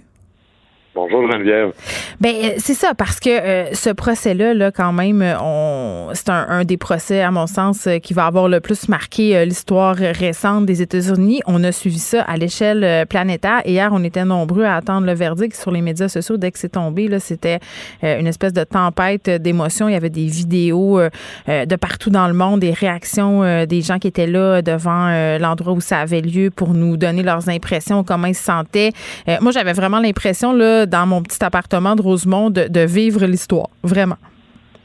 Il y avait vraiment de ça, et, je repensais historiquement, là, est-ce qu'on a déjà fait des trucs comme ça? Évidemment, on dit souvent, bon, l'actualité américaine, est-ce que c'est parce que nous, au Québec, on est collé dessus qu'elle nous envahit tant que ça? Mais moi, j'ai vu en Afrique du Sud à la fin des années 90, c'était le procès Lewinsky, c'était la première page de tous les journaux, comme ici. Mais là, évidemment, même si l'actualité américaine s'impose dans l'actualité internationale, il est rare, je pense au Watergate par exemple, ou à d'autres types de trucs. Mm-hmm. C'est assez rare que, à la suite d'un jugement pour une affaire, puis là on reviendra sur la gravité de la chose, mm-hmm. mais une affaire criminelle au Minnesota, les chefs d'État ou les chefs ou les leaders politiques et les leaders de toutes sortes de franges de la société veulent commenter ou semblent qu'il est important de commenter et là, on voit qu'on n'est plus que dans une espèce de distraction américaine. On est dans quelque chose qui, pour toutes sortes de raisons, a touché les gens. Hein, on a vu, évidemment, la vidéo extraordinairement bouleversante, choquante, un mélange de peine et de colère. Et Yvon Deschamps, qui est peut-être l'un des plus grands sociologues de l'histoire du Québec, c'est vrai. disait quelque chose en disant c'est tout seul qu'on est le plus nombreux. Au moment où on est littéralement là, tous et chacun dans nos non pas juste nos pays respectifs, mais nos chez nous respectifs, on sort plus. On vit quelque chose en même temps de très, très, très fort. Et là, on voit que ça dépasse le seul cadre de l'actualité politique américaine. C'est quelque chose où on a vu que la planète, finalement, est peut-être encore plus petite que l'on pense. Et les médias sociaux permettent de vivre ça dans un caractère presque immédiat. Je suis pas certain que, encore là, sans égard à la gravité de l'enjeu, que quelque chose comme ça aurait amené un commentaire des leaders politiques et des leaders sociaux de la planète entière dans les minutes qui ont suivi l'annonce du jugement. Alors, il y avait quelque chose d'un peu particulier ici. Bon, euh, revenons sur le procès euh, maintenant, quand même, un procès qui a été entièrement euh, télédiffusé. Oui, et est-ce que c'était la bonne chose, la mauvaise chose? Moi, j'ai un peu de réticence à, à faire rentrer la justice dans le salon de tout le monde, quoique euh, la justice en secret, ce n'est pas de la justice. Hein. Tout et chacun ont le droit d'aller s'asseoir au tribunal, euh, ben, nous aussi. J'ai l'impression, euh, excuse-moi, je ne veux pas t'interrompre, Guillaume, mais c'est un phénomène très américain. Là, on l'a vu avec O.J. Simpson aussi, de rendre un peu, bon, le procès, d'en faire un peu un pas un spectacle, mais un événement télévisuel. Tu comprends ce que je veux dire? Mais en même temps, tu me dis, est-ce qu'on avait vraiment choix euh, pour. Je, je pense qu'au niveau d'afficher une complète transparence, le, le diffuser, c'était peut-être la meilleure option. Là-dessus, tout à fait d'accord, parce qu'on ne peut pas juger, euh, et ça, ça c'est quelque chose de dur qu'il faut admettre. On ne peut pas juger du caractère juste d'une procédure euh, sur la base du verdict.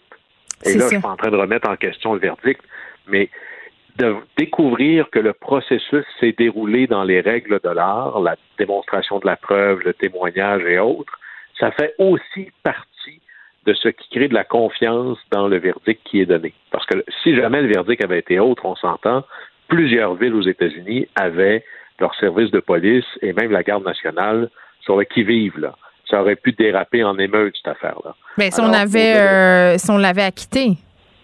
S'il y avait eu acquittement, ça aurait été ça, et c'était ça qui était arrivé d'ailleurs dans d'autres villes, dans d'autres cas. Alors, au moins ici, puisqu'on ne peut pas présumer d'un verdict, malgré qu'ici la preuve était je dirais, presque parfaite, là, on avait la preuve accablante dans une mm. vidéo très claire. Il fallait démontrer le lien de causalité, c'était très évident. Il restait que à démontrer l'intention euh, de, de, de l'officier Chauvin. Hmm. Mais ce qu'on a vu véritablement, c'est un processus qui, si on ne pouvait pas être sûr du verdict, au moins on voulait montrer, affirmer que le processus, lui, était intouchable. Mais j'ai une question.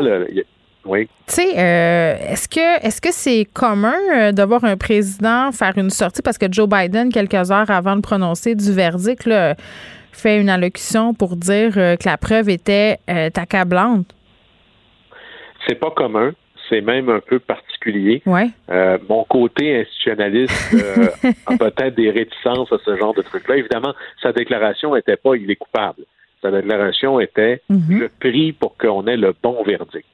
Mais ça démontre à quel point ce qui s'est passé au Minnesota dépasse de beaucoup l'enjeu d'une action d'un policier contre un citoyen en détresse et un décès tragique. La pression est extraordinairement forte et on voit la résonance la raison pourquoi ce procès-là a autant de résonance politique et populaire, c'est parce qu'il fait écho à des situations, à des crises, à des angoisses vécues au quotidien. Et là-dessus, je vous partagerai un peu plus tard les, ce que j'ai entendu. Moi, j'ai fait plusieurs trucs aux États-Unis où j'étais à la fois avec des gens membres des minorités et à la fois avec des gens membres des services de l'ordre. Et c'est assez fascinant les angoisses vécues par les uns et les autres. Mm. Mais le moment fort que je veux témoigner avec vous aujourd'hui, c'est pour moi le moment fort du procès, c'est le témoignage du chef de police, qui, pour ceux qui n'ont pas vu, est une personne de race noire. C'est le chef de la police et franchement, si on voulait voir qu'il existe du leadership dans les services de police, il a été une démonstration exceptionnelle. D'abord, avant d'arriver au procès, dans les moments qui ont suivi l'incident, il a suspendu le policier Chauvin. Mm. Très, très rapidement, il l'a congédié. Et là, il est venu dans, le, la, dans la boîte des témoins expliquer, répondre de manière très calme, très posée, mais avec une force de crédibilité assez exceptionnelle que ce n'est pas acceptable, que ce n'est pas une technique enseignée, que c'est pas toléré et que c'est absolument pas un geste qui a mal tourné. C'est une mauvaise action d'un policier qui n'était pas digne de sa fonction. Et d'entendre un chef de police qui vient dire ça d'un des siens, parce qu'il y a un esprit de corps, Mm. euh, c'était assez c'était quelque chose de très très fort et on sentait c'est le chef de police, euh, je dirais, un leadership tranquille, assumé, qui je pense va être un exemple pour plusieurs chefs de police à travers le monde. Là. Alors, il y avait quelque chose euh, d'assez impressionnant là. Mais d'ailleurs, et, et là, il faut, faut pas oublier que ce procès-là n'est pas terminé. Oui, il y a la sentence. verdict, on n'a pas de sentence encore, et ça, ça va prendre quelques semaines. Alors, il y a trois chefs d'accusation, et il est coupable sur les trois chefs. Et là, quelle sentence il va avoir? Mais le premier chef d'accusation, la peine maximale, c'est 40 ans. Le deuxième chef d'accusation, la peine maximale, c'est 25 ans. Le troisième chef, c'est 10 ans. Fait que ça, rapidement comme ça, on en aurait pour 75 ans de prison. Mais ce genre de peine-là, puisqu'il s'agit de la même personne, ce ne seront pas des peines, disons qu'il était coupable de la totale pour les trois, ça va être des peines qu'on appelle concomitantes. C'est comme s'il les purgeait en même temps. Alors, si jamais il était condamné au maximum des trois peines, donc ça veut dire que s'il fait tout en même temps, le maximum possible, c'est 40 ans. OK, fait qu'on fait plus je te condamne à 200 ans de prison. Là. Euh, non, si ça faisait tout ça 200 ans, ben là, on additionnerait tout. Mais là, dans Ouais. le cas ici, ce sont des peines concomitantes. Alors, le plus qu'il peut faire, c'est toutes ces peines-là en même temps, donc ça rentre à 40 ans. Et là, après ça, le juge, ça, c'est le maximum que le juge peut donner. On va regarder les circonstances atténuantes. Quand vous avez vu la vidéo, il n'y en a peut-être pas tant que ça. Mais les circonstances aggravantes aussi. Ouais. C'est-à-dire que là, clairement, il y a eu un abus d'autorité. Euh, il y avait trois policiers là, qui tenaient, il y avait deux autres policiers qui tenaient là, M. Floyd. Ouais. Euh, il était menotté, il était en état de détresse, on n'était pas dans un cas de violence, et en plus, il n'était pas armé. Alors, il n'y a pas beaucoup, si on voulait essayer de dire on va essayer de réduire la peine, j'ai pas beaucoup de facteurs euh, atténuants pour la peine. Mais bon, est-ce qu'on se rendra à 40 ans? Peut-être pas, mais dans tous les cas, que ce soit 10, 15, 20, 25, 30 ans, on imagine que c'est pas là-dessus que le, le marqueur fort Mm. est. C'est un policier qui, dans l'exercice de ses fonctions, est reconnu coupable d'une forme de meurtre. C'est pas rien, ça, en soi. Et, et là-dessus, là, je pense que si ça ne va pas changer complètement le système de justice et policiers aux États-Unis, ça, c'est un marqueur très fort. Oui, mais ça a des répercussions. Là. Je parlais tantôt à Aline Nestor, là, on se parlait des possibles répercussions sur le Québec, euh, dans la perception euh, du travail des policiers, dans peut-être aussi le fait qu'il a été reconnu euh, coupable d'Éric Chauvin sur une espèce peut-être de réconciliation avec la police. On est peut-être à un moment où tout le monde fait des prises de conscience, là, quand même. Oui, et là-dessus, il faut aussi prendre acte qu'on part de moins loin le contexte américain qui n'est pas le nôtre. D'abord, mhm. euh, on n'a pas l'historique racial, on n'a pas le péché originel qui est celui des Américains. Euh, nos policiers, pour avoir vu plusieurs services de police aux États-Unis, hein, c'est très varié. Hein, vous passez du FBI au shérif du village. Euh, ici, nos formations sont meilleures. Nos policiers sont mieux formés. Ça ne veut pas dire que tout est parfait, là, mais on part de beaucoup moins loin. Ils sont mieux équipés, à la fois au, au, niveau de leur technique dans leur tête. Et euh, on n'a pas eu la dérive de la, militarisation de la police et technique. Oui, puis il y a des polices privées aux États-Unis aussi, là, quand même. C'est un tout autre monde. Mais même, par exemple, je, connais des services de police aux États-Unis où les policiers doivent acheter leurs propres armes. Alors, c'est presque du temps partiel. On est ailleurs.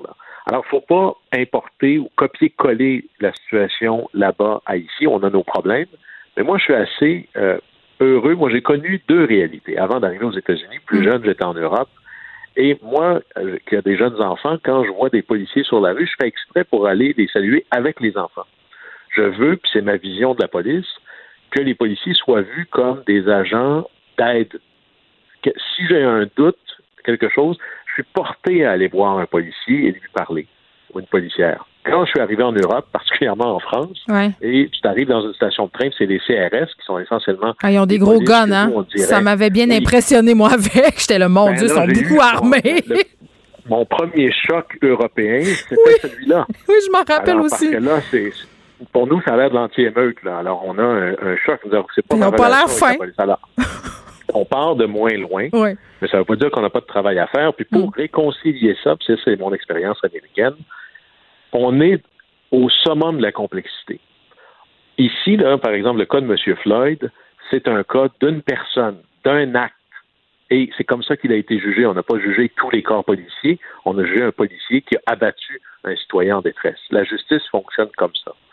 Par contre, comment je fais pour traiter d'enjeux généraux sans accuser tous les membres d'un groupe? Toutes les toutes les personnes arrêtées par la police ne sont pas des victimes en détresse il y a des criminels dangereux là-dedans aussi. Et tous les policiers, il y a, moi je connais plusieurs policiers qui ont honte et qui sont furieux contre l'action de l'officier Chauvin parce que ça reflète extraordinairement négativement sur leur travail. C'est sûr. Il faut faire attention aux amalgames. Là. Puis, tu sais, après ça, bon, euh, euh, il y en a des dérives des deux côtés. Puis, je pense que dans les différents corps euh, policiers, puis on va conclure là-dessus, Guillaume, il y a quand même une prise de conscience sur les biais sociaux, les biais raciaux aussi. malheureusement, ça aura peut-être pris la mort de ce jeune homme-là pour qu'on ait cette prise de conscience à l'échelle planétaire. Moi, j'ai vraiment l'impression que ça a transformé quelque chose.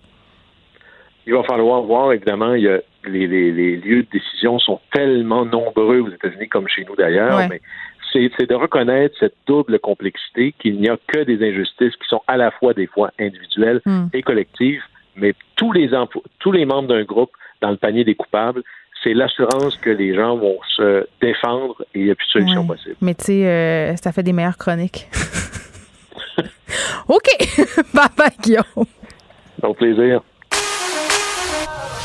Pour elle, une question sans réponse n'est pas une réponse. Geneviève Peterson. Cube Radio. On est avec Elsie Lefebvre, qu'on peut lire dans le Journal de Montréal et dans le Journal de Québec. Salut, Elsie. Bonjour Geneviève. Bon, là, euh, on est content. Euh, enfin, euh, le gouvernement fédéral s'inspire du Québec pour quelque chose, importe, entre guillemets, notre modèle de garderie across, hein? across Canada. Oui, ben c'est ça. Donc, il y a de quoi être fier euh, de cette de cette approche-là du gouvernement. C'est sûr, ça fait des années qu'on en parle. Puis euh, moi, je me quand j'ai bon les annonces qui ont été faites par la ministre Freeland, ça, ça, a permis un peu de faire un bilan de ce que ça a offert euh, au Québec pendant ces 25 dernières années, parce qu'on sait c'est comme un socle de notre politique familiale. Mm-hmm. Mais là, on s'est rendu compte qu'il y avait des économistes qui discutaient de la mesure fédérale que finalement c'est bon pour l'économie? Parce qu'il y a eu des débats au Québec à savoir est-ce que euh, on peut se le permettre, ça coûte cher, etc. Hmm. Puis donc on parlait souvent des enfants, donc euh, les bienfaits d'un service éducatif et non pas d'un service de gardiennage. Donc, euh, pour la petite enfance, hmm. donc les impacts possibles, bon, évidemment, subséquents là, sur la persévérance scolaire, la réussite, etc. Puis, on a parlé aussi, évidemment, bon, ben, de la place des femmes. Donc, c'est sûr qu'en ayant ce modèle-là, ce qu'on constate, c'est que le taux d'activité des femmes québécoises on se situe dans le peloton de tête mondial, à côté de la, des Suédoises, des Suissesses. Et donc, c'est réel. que le, on, peut comparer, si on veut, le Québec puis le Canada, puis on se rend compte, c'est pour ça d'ailleurs que le, que le gouvernement libéral décide d'embrasser cette mesure-là, c'est que ça permet de, aux femmes d'aller sur le marché de l'emploi de façon beaucoup plus, de, de, de façon importante. Oui, ben, on, l'oublie souvent, là, puis je pense qu'il faut rendre à César ce qui était à César. La, mère euh, des CPE telles qu'on les connaît, c'est Pauline Marois. Et on oublie aussi aussi, je trouve, euh, tu sais, parce qu'on tient ça pour acquis, notre système de garderie au Québec, euh, à quel point ça coûte cher faire euh, garder ses enfants, là, ben parfois 1000, 2000. Tu sais, je parlais à des, bon, des gens qui sont aux États-Unis, ça n'a rien à voir avec la réalité canadienne, tu vas me dire, là, mais il y a des personnes qui décidaient de rester à la maison parce que c'était trop cher. Et tu parlais des femmes, mais malheureusement, souvent encore dans nos sociétés, ce sont les femmes qui gagnent moins que les hommes. Donc, qui reste à la maison, tu penses, pour prendre soin des enfants? Les femmes. Ben c'est ça, c'est exactement tu touches le point parce que tu sais bon, euh, tu parles des États-Unis effectivement, là, tu sais on parle même pas de New York ou des endroits comme ça, mais si on regardait les statistiques dans le reste du Canada, à Toronto, c'est quand même 1300 dollars pratiquement que ça coûte par mois quand vous savez, c'est un peu la même chose. C'est le prix d'un de se loger presque là, ben même ouais, ben, équivalent. Ben, c'est ça, puis un, deux, trois enfants, on oublie ça. Donc au Québec, on a ça, c'est accessible d'ailleurs pour les familles, ce qui fait en sorte qu'en quelque part ça accroît le pouvoir d'achat des familles québécoises sur d'autres sur d'autres enjeux. C'est vrai. Puis ben tu sais, on le sait la la liberté donc, la, la, quête de liberté, l'autonomie des femmes, ça passe par l'emploi. Donc, quand on a un emploi, bon, on a un salaire. Donc, euh, on est moins euh, à même d'être dépendante. Donc, ça a des impacts aussi sur euh, la violence conjugale, puis d'autres aspects latents qu'on entend moins parler, mais qui sont vraiment présents. puis bon, c'est sûr qu'il y a la politique de, CPE, mais évidemment, bon, le congé parental aussi. C'était comme les deux volets de la politique familiale qui sont devenus en quelque part le modèle social il les subventions aussi, Si Au Québec, pour vrai, c'est payant d'avoir des enfants. Là. Euh, il y a beaucoup de subventions gouvernementales dans les deux paliers. Euh, c'est la province des familles. Là. Moi, j'ai pas peur de le dire. Là. Souvent, je trouve qu'on se plaint le ventre plein. Euh, c'est vrai qu'il n'y a rien de parfait. Puis c'est vrai que c'est long avoir une place en garderie. Souvent, les listes d'attente sont interminables. Puis bon, euh, le gouvernement, qui se promis des places, livre pas la marchandise. On chiale, puis on, avec raison. là. sauf que quand même, si on se compare, on se console.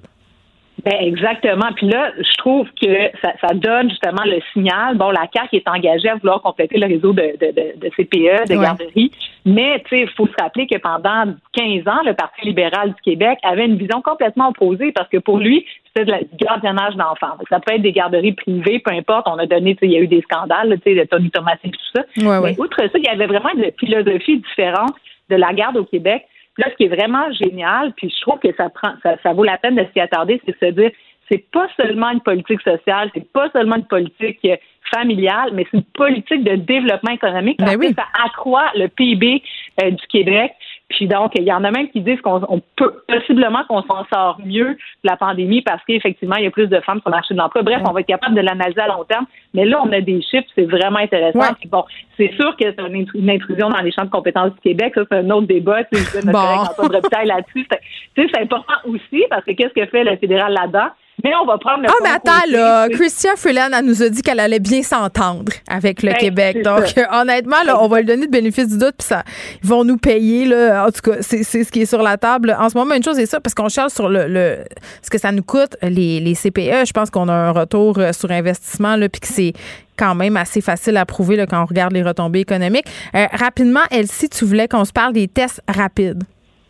Mais j'ai une obsession pour les tests rapides, donc je reviens avec ce sujet-là chaque deux semaines parce que je comprends pas comment ça au Québec on l'utilise pas. Tu sais, c'est comme on a reçu euh, des, des, millions de tests rapides qui donnent dans des entrepôts, donc euh, on a utilisé moins de 2% au Québec. Fait que moi, je, tu sais, je suis pas une experte, là, tu sais, je suis, je suis pas une épidémiologiste, mais j'aimerais ça qu'on m'explique. Est-ce que Christian Dubé, est-ce que le docteur Arruda peuvent nous expliquer une fois pour toutes pourquoi on les utilise pas? Ils disent que c'est pas assez efficace le résultat, qu'on peut pas s'y fier tant que ça, mais il y a d'autres scientifiques qui nous disent le contraire. Fait que moi, je suis comme toi un peu, je comprends pas vraiment.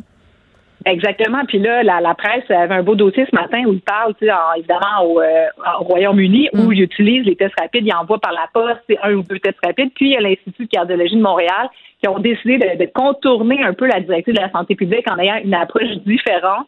Donc, euh, on, on va contrôler le risque plutôt que ça soit finalement un diagnostic clinique.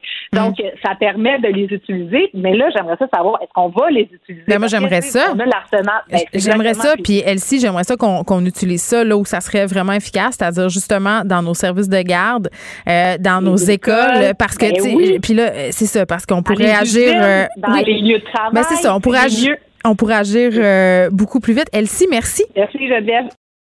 Comme les autres. Geneviève Peterson. Une animatrice pas comme les autres. Cube Radio. Cube Radio. En direct à LCN. 14h30, c'est le moment d'aller retrouver notre collègue dans nos studios de Cube Radio. Salut Geneviève. Salut Julie. Alors, Instagram qui a décidé de mettre des bâtons euh, dans les roues des harceleurs. Écoute, c'est une méchante bonne nouvelle. Euh, le Canada, on fait partie des sept pays. On va servir de cobaye, en fait, euh, pour la célèbre euh, plateforme Instagram. Puis, tu sais, la question de la violence sur les médias sociaux, du harcèlement, c'est une discussion qu'on a depuis quand même quelques années, mais on dirait qu'avec la pandémie, ça a pris des proportions quand même assez inquiétantes. Et là, ce qui est particulier mm-hmm. avec Instagram, c'est que tu peux, quand ton compte est public, en fait, tu peux recevoir des messages de n'importe qui. Ça veut dire que tu n'as pas besoin d'être ami avec la personne pour que la personne puisse entrer en contact avec toi. Donc, souvent, ça donne lieu à des situations euh, pas tellement plaisantes où tu reçois un char une barge euh, d'insultes. Et là, avec cette, euh, cette initiative, tu vas pouvoir, en quelque sorte, barrer certaines expressions à taguer. C'est-à-dire, moi, si je décide que je barre, par exemple, le mot con, je le rentre dans les paramètres de mon compte Instagram et tous les messages qui vont contenir le mot con ou le mot salope ou autres insultes que je reçois quotidiennement, ils vont se ramasser dans un dossier masqué. Et là, je vais avoir deux choix. Deux choix. Le premier, ne jamais aller voir. Ne jamais aller voir le dossier masqué. Mais eh, est-ce que tu vas être capable, Geneviève? Parce que si moi, je reçois des messages haineux dans, hmm. cette partie-là de, messages que je peux recevoir, si je vois que ça commence par quelque chose de négatif, je ne l'ouvre pas. Tu l'ouvres, toi? Bien, habituellement, je l'ouvre pas, mais je dois dire que parfois, je veux savoir si ça contient des menaces parce que ma nouvelle politique, c'est quand hmm. ça contient des menaces, je fais des plaintes à la police, mais souvent, je les fais lire par quelqu'un d'autre que moi pour pas avoir de peine. Mais mettons qu'un soir, mettons qu'un soir, je décidais d'aller voir dans, dans, la messagerie masquée de mon compte Instagram les mots que j'aurais sélectionnés ou les émoticônes, hein, parce que ça pourra aller jusqu'aux émoticônes. Moi, par exemple, je reçois souvent des émoticônes de vaches. bon, alors je pourrais décider que, que, je barre ça de mon Instagram. Ils seront caviardés.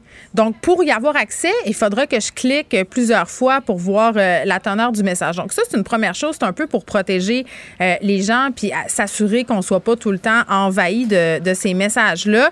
Puis ma question, euh, parce que ce que je trouve intéressant, c'est que chacun va pouvoir cibler ses propres insultes puis des thèmes aussi. Tu sais, il y a des chroniqueurs euh, puis du monde qui s'expriment dans l'espace public sur certaines réalités puis qui reçoivent de la haine par rapport à ces réalités-là. Là, tu peux bloquer certains mots qui vont faire en quelque sorte une certaine censure. Donc, tu sais, tu peux bloquer selon tes sensibilités. J'allais dire, Geneviève, tu trouves pas que ça commence à être pas mal de gestion euh, à faire sur les réseaux sociaux. Tu trouves qu'il y a plus de, bénéfices que de négatifs à, être sur les réseaux sociaux en ce moment? Bien, je trouve, euh, ben, il y a deux façons de répondre à cette question-là. À un moment donné, force est d'admettre que tout le monde est, sur les médias sociaux. Puis à un moment donné, il faut que tu te demandes si ça te fait sentir mieux que, plus, mieux que, que mal. sais, moi, si je me sens plus mal d'aller sur les médias sociaux, bien clairement, je vais m'en aller. Mais ça, c'est une façon qu'ont les plateformes de nous garder sur ces plateformes-là. Parce qu'à un moment donné, euh, devant la pression populaire mondiale, je pense que ces plateformes-là n'ont pas le choix d'agir et d'offrir euh, d'offrir des outils pardon, à leurs utilisateurs pour un peu contrôler tout ça. Là, j'ai envie de te dire. Euh, est-ce qu'ils vont s'être préoccupés des expressions québécoises? Parce que aussi, il, y a il va y avoir un algorithme mm-hmm. pour euh, cerner les erreurs de frappe. Il y en a qui font des fautes d'orthographe euh, involontairement, mais aussi volontairement pour passer au travers euh, des algorithmes comme ça. Donc, clairement, ce sont des initiatives qui sont mises de l'avant pour qu'on reste là, pour pas qu'on parte. Parce que c'est vrai que l'ambiance sur les médias sociaux en ce moment, elle est lourde, mais moi, je refuse. Je refuse de me laisser intimider puis d'abandonner tout ça parce qu'il y a aussi du beau sur les médias sociaux. Il y a aussi des belles affaires qui se passent. Il y a aussi des mouvements. mais comme quoi, par exemple, Geneviève? Ben, écoute, écoute, Moi, je, vois plus de lait en ce moment que de ben, beau. Je vais te donner l'exemple que euh, dont je discutais tantôt à, l'émission. On a eu le verdict de culpabilité d'Éric Chauvin. Euh, hier, je trouvais ça mm-hmm. tellement touchant de voir, euh, surtout sur Instagram puis sur Twitter, là, des stories, des vidéos de gens qui étaient là en attente, en attente du verdict, qui partageaient leurs sentiments, leur expérience. Il y avait quelque chose de beau, de super vrai là-dedans, quelque chose qu'on n'aurait peut-être pas eu accès autrement, dans le côté instantané du truc. Là. Puis le fait, que parfois les médias sociaux, ça donne aussi lieu à des mouvements sociaux importants. Là. Euh, je reviens avec mon, mon histoire euh, concernant George Floyd. Quand ça s'est passé, euh, ça a traversé la planète au complet en très peu de temps. Il y a des politiciens qui se sont prononcés là-dessus rapidement. Donc, c'est ce beau-là qui se passe, la solidarité, la possibilité de s'indigner aussi par rapport à des événements qui sont inacceptables. Ça reste là, garder en contact. je veux dire, il y a bien des gens là, qui se ressentent de l'isolement pendant la pandémie, qui servent de ces plateformes-là mm-hmm. pour rentrer en contact avec des gens. Mais c'est vrai qu'à un moment donné, il y a de l'éducation à faire. Et moi, je reviens sur la responsabilité de ces plateformes-là. Euh, ils sont responsables de ce qui se passe. Euh, ils sont chez eux. Ils sont responsables de ce qui se passe dans leur maison et ils doivent donner des outils comme ça. Puis là, c'est Instagram, mais moi, je souhaite que ça soit étendu à Facebook et à bien à toutes les plateformes finalement là, euh, pour qu'on puisse être en sécurité. C'est la base. Il faut que tu puisses être en sécurité quand tu navigues sur ces sites-là qui monétisent notre présence. Hein. Ça, c'est ce qu'on oublie. Ils font de l'argent avec le fait qu'on passe beaucoup de temps là-dessus. Donc, si vous voulez qu'on passe du temps, arrangez-vous pour qu'on ait du fun, pas pour qu'on se fasse insulter, menacer, harceler. oui. Merci beaucoup, Geneviève. Bon après-midi à toi. Merci.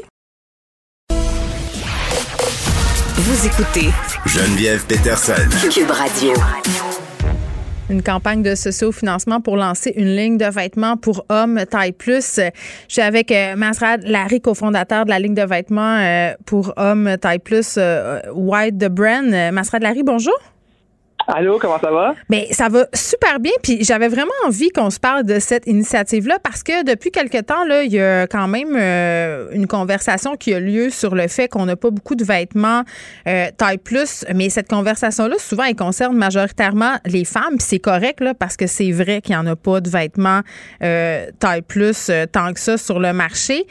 mais c'est la première fois, je pense, puis peut-être que je me trompe, tu me corrigeras, là, c'est la première fois que je vois une initiative comme ça, une ligne de vêtements qui s'adresse euh, aux hommes qui sont. Euh, est-ce que je peux dire euh, gros? Qu'est-ce qu'il faut dire? Parce que. Ben oui. OK. Ben oui, ben oui. Absolument. Absolument. On, va dire les vraies affaires. Donc, oui, absolument. Bon, parce que, tu sais, le mot taille plus, ronde, tout ça, je trouve que c'est comme des euphémismes, comme si c'était mal mm-hmm. d'être gros. Fait que, je sais pas, là, je parle à, des gens qui sont militants contre la grossophobie qui me disent d'arrêter de dire ça. Donc, toujours, juste qu'on mette les affaires en perspective. Mais, mais parle-moi de ton projet, parle-moi de ton initiative. Ça part d'où cette idée-là? Ben oui, Geneviève, en fait, euh, ça part de mon histoire personnelle à moi. Donc, moi, euh, je suis un homme. Nous, on, s'est adopté le terme wide, mais je suis un homme wide, gros, oui. que vous voulez dire. Euh, et effectivement, c'est mon histoire personnelle avec mon défi avec ça et le fait que je suis un homme très confiant, mais j'ai jamais vraiment pu trouver des vêtements qui me faisaient depuis depuis que je suis jeune. Mm-hmm. Et écoute, moi, j'avais la, la chance de travailler en mode. j'ai travaillé chez Max Saint-Pierre pendant plus de dix ans. c'est sûr avoir une affinité avec la mode, ben ça rend euh, ça, devient un peu plus facile. Mais euh, j'avais toujours des commentaires du genre où est-ce que tu trouves tes vêtements, c'est tellement beau. Puis mm. moi, j'altérais tous mes vêtements. Donc, c'est sûr que pour moi, aller dans un magasin et acheter quelque chose euh, sur, sur une tablette, par exemple, c'est impossible parce que j'achetais quelque chose, je l'altérais, je coupais les manches, je coupais, il y avait toujours quelque chose à faire pour le mm. modifier pour qui puisse correspondre à mon corps, à moi. oui. Je peux te poser euh, une question euh, un peu délicate, euh, Masra? Oui. oui. tu me dis que je travaillais pendant 10 ans pour Marie Saint-Pierre. Ça te mhm. mettait pas en crise à un moment donné de voir que. Puis, tu sais, on parle souvent, les grandes lignes de vêtements, souvent, c'est un peu plus inclusif. On va jusqu'à 3XL, mhm. puis ça, mais dans la, mode comme ça, des designers, c'est des vêtements qui sont chers à produire et tout. Souvent, les tailles, ça taille très petit, là, puis quand t'es rendu dans le large, euh, c'est quasiment. Euh, en tout cas, j'ai pas l'impression que c'est tellement un vrai large non plus. Là. Ça, te fâchait pas, ouais. te mettais pas en maudit? Ben écoute, c'est des, des, gabarits différents pour un, marché différent. Euh, mais il y a des gros qui ont de l'argent pour s'acheter du Marie Saint-Pierre puis qui peuvent pas. C'est ça. C'est ça, mais la beauté de Marie Saint-Pierre, par contre, ça, je vais lui. Je vais, je vais, non, on ne veut pas viser Marie Saint-Pierre, là, par là. En général, les designers ben qui sont plus de, niche. C'est ça mais c'est sûr qu'il manque de la diversité dans le milieu du luxe partout dans le monde. Mm-hmm. Ça, cette question-là se pose même pas. C'est sûr qu'ils en manquent. Mais ils en veulent pas, C'est ça que j'ai envie de dire. Moi, ils en veulent pas. Ben, ça paraît pas bien d'avoir des gros qui portent du Louis Vuitton. Ben, je, ben, écoute, je ne sais pas si c'est en veulent pas ou si ils savent pas comment s'y apprêter. Honnêtement, je pense que la question doit se poser. Euh, je pense que c'est une question qui doit aller au-delà de juste le simple designer parce que là-dedans, il y a aussi tous les. Il y, a, il y a une, question financière, c'est une question, c'est des business qui sont roulés par des entreprises, des géants. mais il y a un marché. Mais le marché est là. Ben oui. C'est sûr que la, la par exemple, pour nous, notre notre mission, c'est de, de, de d'habiller ces hommes wide-là parce que justement, le vêtement est conçu différemment. Tu ne peux pas partir d'une petite taille et simplement grader les vêtements. L'agrandir. Ben, c'est ça qu'on voit souvent. C'est ça, ben, c'est ça qu'on voit pas mal tout le temps. Puis nous, notre mission à nous, c'est de partir de la taille 2X et d'agrandir vers le 6X et ratisser vers le XL pour avoir des proportions qui fit. Parce que à la fin des fins, nos, nos proportions en tant que, que, que comme white sont pas les mêmes. Nos, nos habitudes, c'est la façon qu'on porte un vêtement on n'a pas chaud de la même façon, on, on, on, bouge pas de la même façon. Euh, donc, nous, notre, notre, notre idée première, c'est de servir nos hommes à nous et leur style de vie à eux et d'amener justement la, la sensibilité mode euh, avec l'esthétique, avec les campagnes, mm. vraiment inspirer nos hommes aussi. Ben attends, j'ai plein de questions parce que c'est super intéressant. Là, le, fait que qu'on ait moins de vêtements taille plus pour les gars, c'est un peu le même phénomène euh, euh, qu'on a moins de vêtements euh, aussi en général pour les hommes dans l'industrie du vêtement. Là, c'est parce qu'il y a moins d'intérêt des hommes pour la mode ou c'est parce qu'on a trop conditionné les filles dans le pareil puis avoir plein de vêtements puis toute la kit? Ben, je pense, honnêtement, Geneviève, que c'est aussi une question que on se focus beaucoup sur la femme. dans le vêtement, dans les dans les, les, tailles régulières, il y a quand même un, grand focus sur l'homme euh, bon chic, bon genre, sur l'homme qui est l'homme de ville. Mais l'homme taille plus, on dirait qu'on l'a juste oublié, dans le sens que l'homme taille plus, lui, il peut s'habiller avec des jeans, des t-shirts, puis il va être bien correct. Non, il est 10 mêmes t-shirts, les mêmes. Il va les l'acheter, il l'aime, puis il l'achète en toutes les couleurs. Même chose pour les jeans. OK, mais là, euh, tu fais vous faites une campagne de, de ce financement. Vous voulez ramasser, je pense, 50 000 pour lancer euh, vos vêtements. Mais de quoi ils vont avoir l'air? Parle-moi du linge. Parle-moi de, c'est quoi votre vision? Ouais. Ben, c'est sûr que nous, pour notre première collection, le but, c'était de donner à nos gars un fond de garde-robe qu'ils pouvaient avoir. Et, tu sais, ce qu'il faut comprendre, c'est en tant qu'homme wide, la plus grosse crainte, c'est qu'est-ce que je vais porter aujourd'hui. Parce que, ah, à un moment donné, tu sais, ben, parce que tu as une paire de jeans qui te fait, tu as deux t-shirts qui te font bien, puis tu espères qu'il n'y aura pas de trous qui vont se faire dedans ou qui sont propres. Parce que, tu sais, il y a tellement de de, de, de, choses qu'on qu'on connaît pas quand ça vient à l'homme taille plus parce qu'on y pense pas. tu sais. Mais vas-y, c'est quoi ces choses-là? Ben, ça, tu sais, par exemple, honnêtement, le, le, stéréotype du genre euh, l'homme taille plus, comme tu dis, se fout de, de, de, sa, de sa parure. C'est pas vrai. Mais c'est sûr que non. L'homme taille l'homme taille plus a besoin de se sentir en confiance avec ce qu'il porte, mais malheureusement, avec ce qui est sur le marché présentement, on n'est peut-être pas capable de, de, donner ce pouvoir-là à ces gars-là. Mm. Puis moi, ce que je veux, c'est justement leur donner des options, puis c'est ça qui manque. C'est des options pour justement pouvoir créer leur propre puis nous, c'est ça qu'on va leur donner. Donc, on a au total, notre première collection, c'est 15 pièces. Euh, on a des, on a, honnêtement, on a pas mal tout. On a des sweaters, turtleneck, des surchemises, euh, trois styles de pantalons différents pour qu'ils puissent matcher avec les tops qu'ils veulent. Avec nos 15 pièces, ils sont capables de créer environ 20 à 25 looks. Donc, ils n'auront jamais à se soucier de, la question qu'est-ce que je vais porter? Nous, notre mission, c'est d'enlever ça pour qu'ils puissent ensuite être confiants dans leur vie, dans leur quotidien à tous les jours. Mm-hmm. Puis puis l'autre chose, c'est le fit, les matières. Nos matières sont extensibles. Nos, nos, vêtements sont, sont, confectionnés avec des fils spécifiques pour justement contrer la tension qu'ils pourraient avoir dans la fourche tout, est fait à Montréal, donc tout est, développé et conçu à Montréal. Euh, donc c'est une marque locale euh, et on espère vraiment amener ce mouvement-là à, travers euh, le monde. Est-ce que ça va coûter cher, les vêtements? Donc, c'est ça la beauté, c'est que, étant donné qu'on a, qu'on a opté pour un, business model de, en ligne, donc vraiment euh, un, e-commerce en ligne, on est capable de supporter euh, ces marges-là. Donc, on était capable de donner à nos hommes euh, une accessibilité à ces vêtements-là.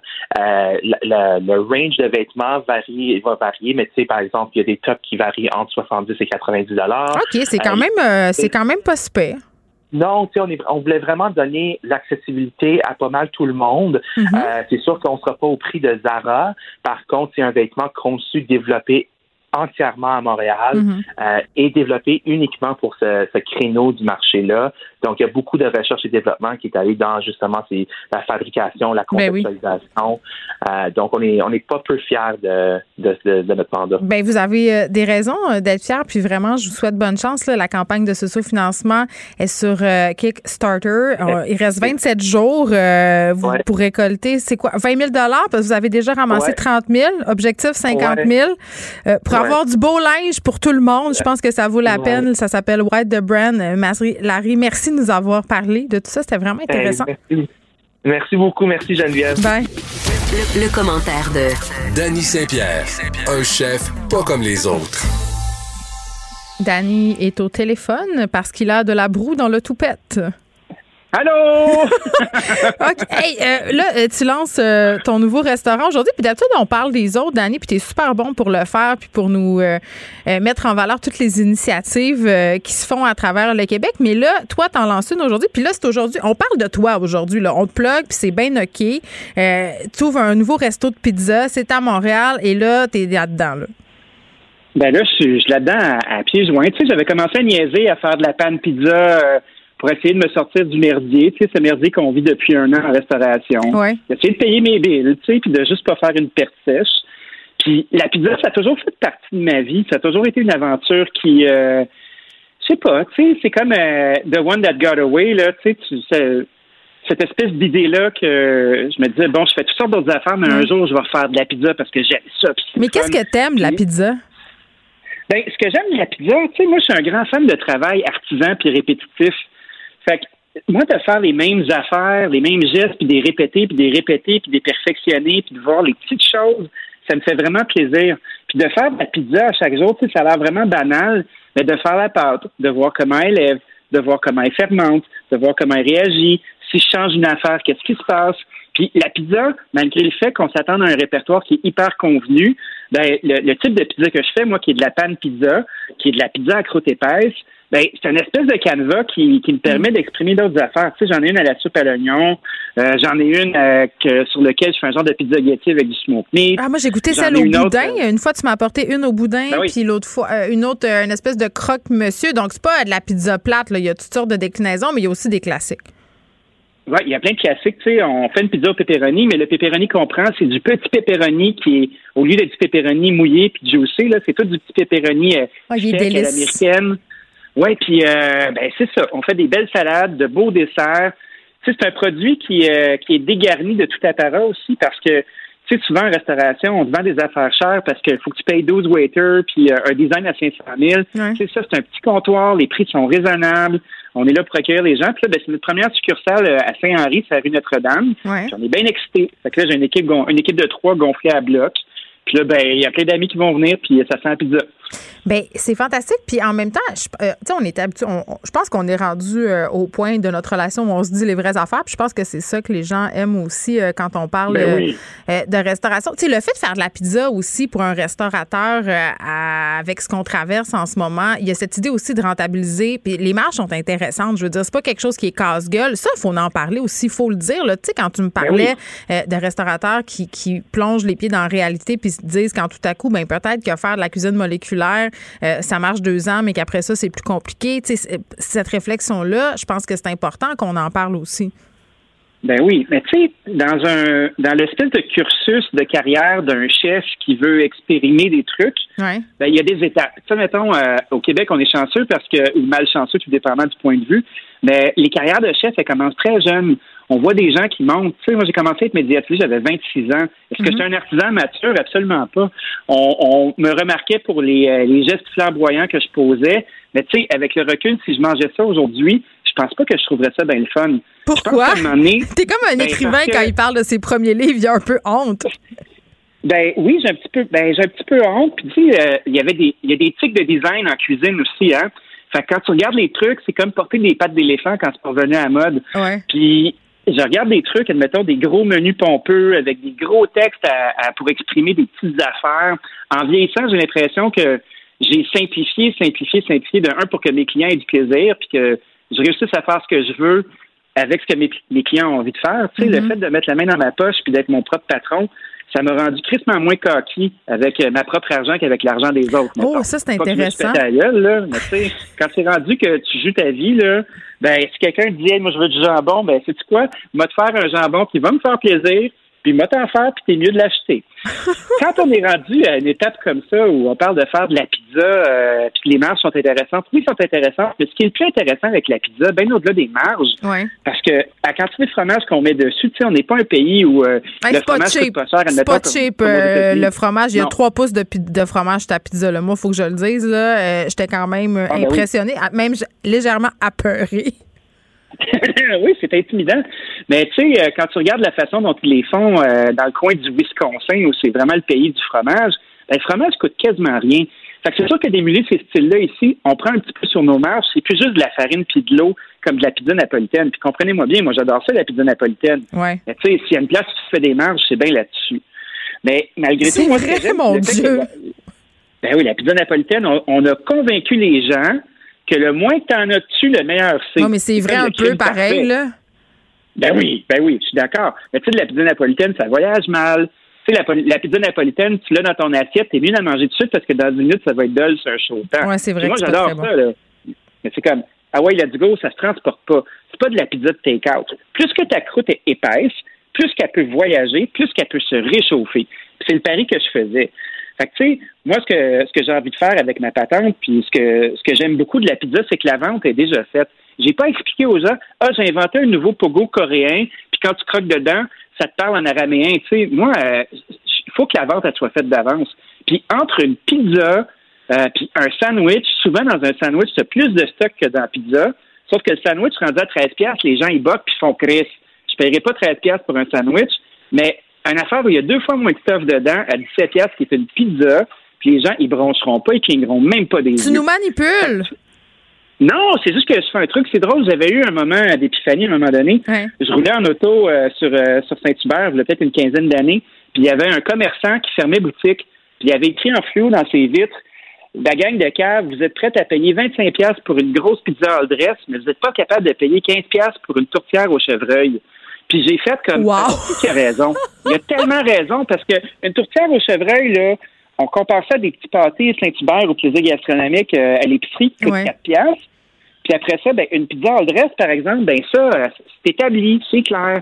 Fait que dans un temps de pandémie, moi, je recherche de la sécurité puis d'avoir du plaisir en travaillant. Puis je pense que je l'ai trouvé. Fait que je touche du bois. Les gens sont hyper fins. Puis les gens euh, à Saint-Lambert, c'est un autre, un autre projet, de la même nature les gens se déplacent, ils prennent le temps de venir dire bonjour, ils reviennent, on finit par les connaître. Tu sais, c'est très quartier comme ben, C'est très familial. on s'entend un soir de pizza que tu es à bout, que tes enfants. Parce que moi, c'est clair, là, Dani, je vais te le dire. Si je demande à mes enfants un soir que je suis un peu lasse de mon travail puis que ça me parle pas trop de me mettre au fourneau, si je leur dis, hey, les enfants, on fait venir de quoi, on va chercher de quoi, qu'est-ce que ça vous tente de manger, à 100% ça va être la pizza. Fait que tu viens d'aller chercher environ toutes les familles. Euh, donc, ça, c'est gagnant aussi. Puis, tu sais, quand tu es une mère, puis tu es peut-être un peu tanné, ou un père, là, de manger de la greasy pizza, tu sais, tu as le goût d'avoir quelque chose d'un petit peu plus fancy, mais que tes enfants, ça va pas leur rouler dans la bouche, puis ils vont dire, n'aime pas de, veux pas de, du McDo. Ben, accommodation d'Annie, puis ces pizzas-là, euh, c'est un bon compromis. Puis là, tu es sur la rue Notre-Dame, à Saint-Lambert. Euh, what's next? Parce que là, euh, tu as l'air de t'enligner pour te franchiser sur un moyen temps. Ben, j'aimerais ça. Écoute, moi, j'ai un partenaire fantastique qui s'appelle euh, Franco Parera, qui est ben mon ami, qui lui est en train de jouer avec le Laurier Barbecue. Puis, tu sais, à Saint-Lambert, on a accommodation d'Annie, puis c'est une espèce de rencontre fortuite où Franco et moi, on n'avait jamais travaillé ensemble. Mais là, attends, attends, excuse-moi, ton, nouveau resto, il s'appelle pas aussi Accommodation d'Annie, c'est un autre nom? Non, Accommodation d'Annie, là, d'ici le début de l'été, tout va devenir Danny Pan Pizza. OK. Parce que L'accommodation d'Annie, j'étais tout en train d'expliquer. Mais c'est quoi ça? Puis tu sais, nous autres, on fait pas rien. On fait, on n'est pas un dépanneur. ça a l'air d'un épicerie, c'est ça. Mais là, Pan Pizza, c'est en anglais. Il y a des gens qui capotent sa loi 101 qui vont, qui vont capoter. Ils vont faire des chroniques. ils, vont, ils vont en parler pendant trois jours. Tu te rappelles du scandale d'Olivier Primo et Pizza Pizza? mais c'est une bonne pub. C'est une bonne pub. Ben, moi, Danny, c'est mon prénom. Puis Pan Pizza, c'est un type de pizza. Bon, c'est ça. Tu viens de gagner. en anglais. Euh, parlez-en pendant six ans, ça me fait plaisir. Moi, euh, mon SEO va être super bon. Fait que j'invite tout le monde à venir se plaindre d'une bonne shot, là, puis dire que je suis le pire des trous de cul parce que j'ai fait un site en anglais. Puis, c'est quoi? Les anglophones, là, moi, j'ai toujours travaillé mon côté francophone. Mais les restos qui roulent le plus à Montréal, c'est des restos qui sont anglophones. Oh, parce oh. que c'est une autre gang. Non, mais oh, c'est quoi? C'est la vérité. Non, mais c'est Attends, l'alarme sonne en euh, dehors du studio, l'escouade, la, ils vont débarquer. Ça n'empêche rien. Moi, je suis super choyé. J'ai une clientèle francophone qui est exceptionnelle, qui est imbattable. Mais force est d'admettre que les restos qui cartonnent, là, ça se passe juste en anglais. Fait que, tu sais, moi, ce que j'ai envie, c'est de faire rencontrer les deux solitudes. Puis le fait d'être à Saint-Henri, qui est une espèce de mélange un peu étrange euh, de riches, de pauvres, de Lower Westmount, puis de Upper Lachine, c'est du fun. J'ai l'impression qu'on pourrait faire une rencontre qui va être tripante. Moi, je t'attends dans Rosemont. ben, j'aimerais ça, tu sais. Ce projet-là, il y a un footprint, comme on dit en anglais. Tu sais, il y a une petite trace. Il prend pas d'équipement, il prend pas de hotte, il est fait pour être léger. Fait que, tu sais, à défaut de chercher des employés... T'es tellement bon pour réduire tes coûts. Pas de hotte, pas de rien de tout ça. Ben, on peut pas t'enlever ça. On se fait tout le temps avoir. Mais c'est vrai. ça te coûte 50 000 C'est qui qui va l'avoir si ton projet ne marche pas? Ben c'est le maudit propriétaire. Tu fais des améliorations. Regarde, là. Oui, oui. Ben oui. Tu fais des améliorations locatives il te regarde arriver, puis là, ben, il compte déjà l'argent qu'il va faire sur ton dos, tu sais. Puis tu fais, ah ouais, parfait, il va mettre une hotte, il va refaire toutes mes murs, il va refaire le plancher, il refait la plomberie, parfait, dans deux ans, et puis là, je vais le flipper à quelqu'un d'autre, je vais faire fortune, tu sais. Bon. Fait que moi, je veux, je veux plus ça. Dani, euh, Pan Pizza, ça commence aujourd'hui, c'est sur la rue Notre-Dame, euh, dans Saint-Henri. Là, t'es là, là, t'es là, là. Si les gens vont chercher de la pizza, ils vont te voir. Ben oui, mais tu sais, quand je fais un projet, moi, je, ben, suis dans, ma, dans mes projets à chaque jour. À chaque jour, je vais faire un tour dans chacun des trucs. Puis quand les opérations vont bien, au lieu d'être le boss fatigant qui est là, puis qui regarde la montre, puis qui compte les scènes, là, je les laisse travailler, puis je m'en vais à une autre place à aider, tu sais. Fait que là, à, Notre-Dame, c'est la fête, je vais être là pendant un bon bout, puis dans deux semaines, on ouvre Mont-Royal, je vais t'en reparler. Puis tu livres-tu? euh, ben moi, je livre pas, je vais faire de la pizza ce soir. la semaine prochaine, on active les, ces satanées plateformes. Oh là là. Ça, sur Mont-Royal, je pense qu'on va se faire des scooters. Je suis pas sûre encore. Ah, mon Dieu. curieux. Ben, en tout cas, je vais être, euh, je vais être une de tes clientes, Dani. Merci. Puis je te dis euh, le mot de Cambronne pour ce soir. je vous embrasse. À, plus. À demain. Salut. Bye Pour une écoute en tout temps, ce commentaire de Dany Saint-Pierre est maintenant disponible dans la section balado de l'application et du site cube.radio, tout comme sa série balado L'Addition, un magazine sur la consommation et l'entrepreneuriat. Cube Radio.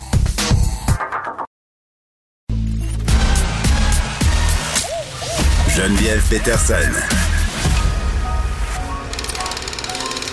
Elle réécrit le scénario de l'actualité tous les jours. Vous écoutez Geneviève Peterson. Cube Radio. On est avec Léa Streliski, qui est collaboratrice à l'émission, humoriste, autrice et maintenant commentatrice du CH. Léa, salut. Salut Jen, j'aime beaucoup ça, merci. Moi, je te décris comme ça. Je trouve que c'est, euh, je trouve que tu, mérites ce titre-là de commentatrice du CH. Je me délecte de tes commentaires sur les Canadiens euh, les soirs de match, même si j'écoute pas les matchs. C'est tout à dire. Ben, écoute, euh, je me suis laissé prendre au jeu. Hein. Je, je ne m'intéressais pas vraiment aux Canadiens, à part quelquefois pendant les séries quand ça venait, ça devenait chaud. Là. Mais euh, à cause de la pandémie, j'ai réellement commencé à le regarder. je, je comprends pas grand chose. Ben, j'ai pas l'intelligence du jeu, mais j'ai l'intelligence des émotions, puis j'aime l'histoire de ce qui se déroule. C'est comme un, c'est comme un feuilleton, les Canadiens. Oui, puis quand on sait que l'objectif c'est rentrer la rondelle dans le net, après ça, le reste, ça va venir. Mais je pense pas qu'ils vont faire les séries. Là. Je sais que je suis en train euh, de briser. Euh, la foi. Oui, non, c'est ça, il faut pas le dire, mais, mais mettons réalistement, je pense qu'on serait mieux de, de, se tourner vers un autre sport là, très, très bientôt parce qu'ils vont peut-être euh, retourner jouer au golf. Mais est-ce qu'ils ont le droit de jouer au golf? En tout cas, je sais pas avec la pandémie. Euh, tu voulais qu'on se parle euh, de la vaccination. Il y a des gens qui ne vont pas se faire vacciner, là, même si c'est notre passeport vers la liberté. Exactement. Puis ça me dérange pour tellement de raisons. Euh, parce que sincèrement, quand tu as tous les scientifiques de la planète qui travaillent pour toi, il me semble que la moindre des choses, c'est d'aller te faire vacciner quand ils disent que c'est ton tour. Mais attends, il y a euh, full un engouement. Là, je vois, je vois. on a entendu euh, parce que là, AstraZeneca a été ouvert pour les 45 ans et plus. Donc là, c'était le festival de la photo de, de gens qui se font vacciner, puis c'est super. Puis moi, je trouve ça le fun de voir des personnalités publiques qui le font. Là. Puis je sais que ça peut être gossant pour certains de voir tout ça, mais je pense que à force de voir des gens se faire vacciner, puis ça se passe bien bien, euh, ben ça peut créer justement un certain effet d'entraînement. Puis je remercie euh, ces personnalités publiques-là aussi parce qu'ils doivent s'exposer à une coupe de commentaires euh, haineux. Haineux? Ben oui. Oui. Et moi, je suis vraiment pas tannée, là, des, tu sais, souvent, quand c'est les élections aussi, on se prend en photo avec notre collant. Ben oui, c'est le fun. Arrêtez d'être rabat-joie.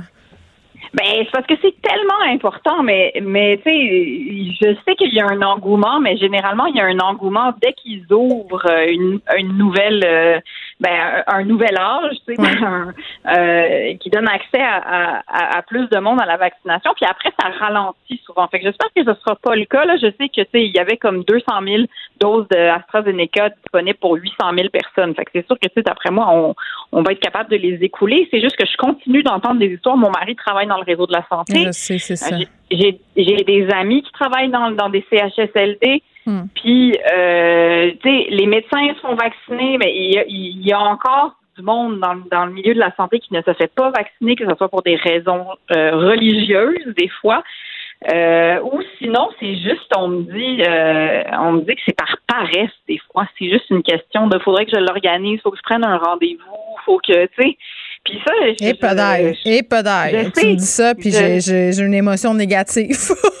Ben, je le sais, puis j'en ai eu une aussi quand ça m'a été euh, quand ça m'a été compté. Euh, je, je, ah on comprend pas, puis on comprend pas euh, non plus justement les gens qui se disent qu'ils vont attendre. Là, moi, j'aimerais tellement ça que ça soit mon tour en ce moment, puis je peux te dire que j'irais le prendre l'AstraZeneca là, malgré certains petits bémols qu'on a vus. je pense qu'on le répétera jamais assez que ça demeure sécuritaire. Moi, sans hésitation, j'irais. Ben oui, ma mère a été vaccinée avec l'AstraZeneca. Bon, elle a pas, elle a 65 ans, elle a pas 55 et, mm. moins comme ça avait été recommandé au début. Mais sincèrement, je pense qu'il y a une campagne de peur qui a tourné autour de ce vaccin-là.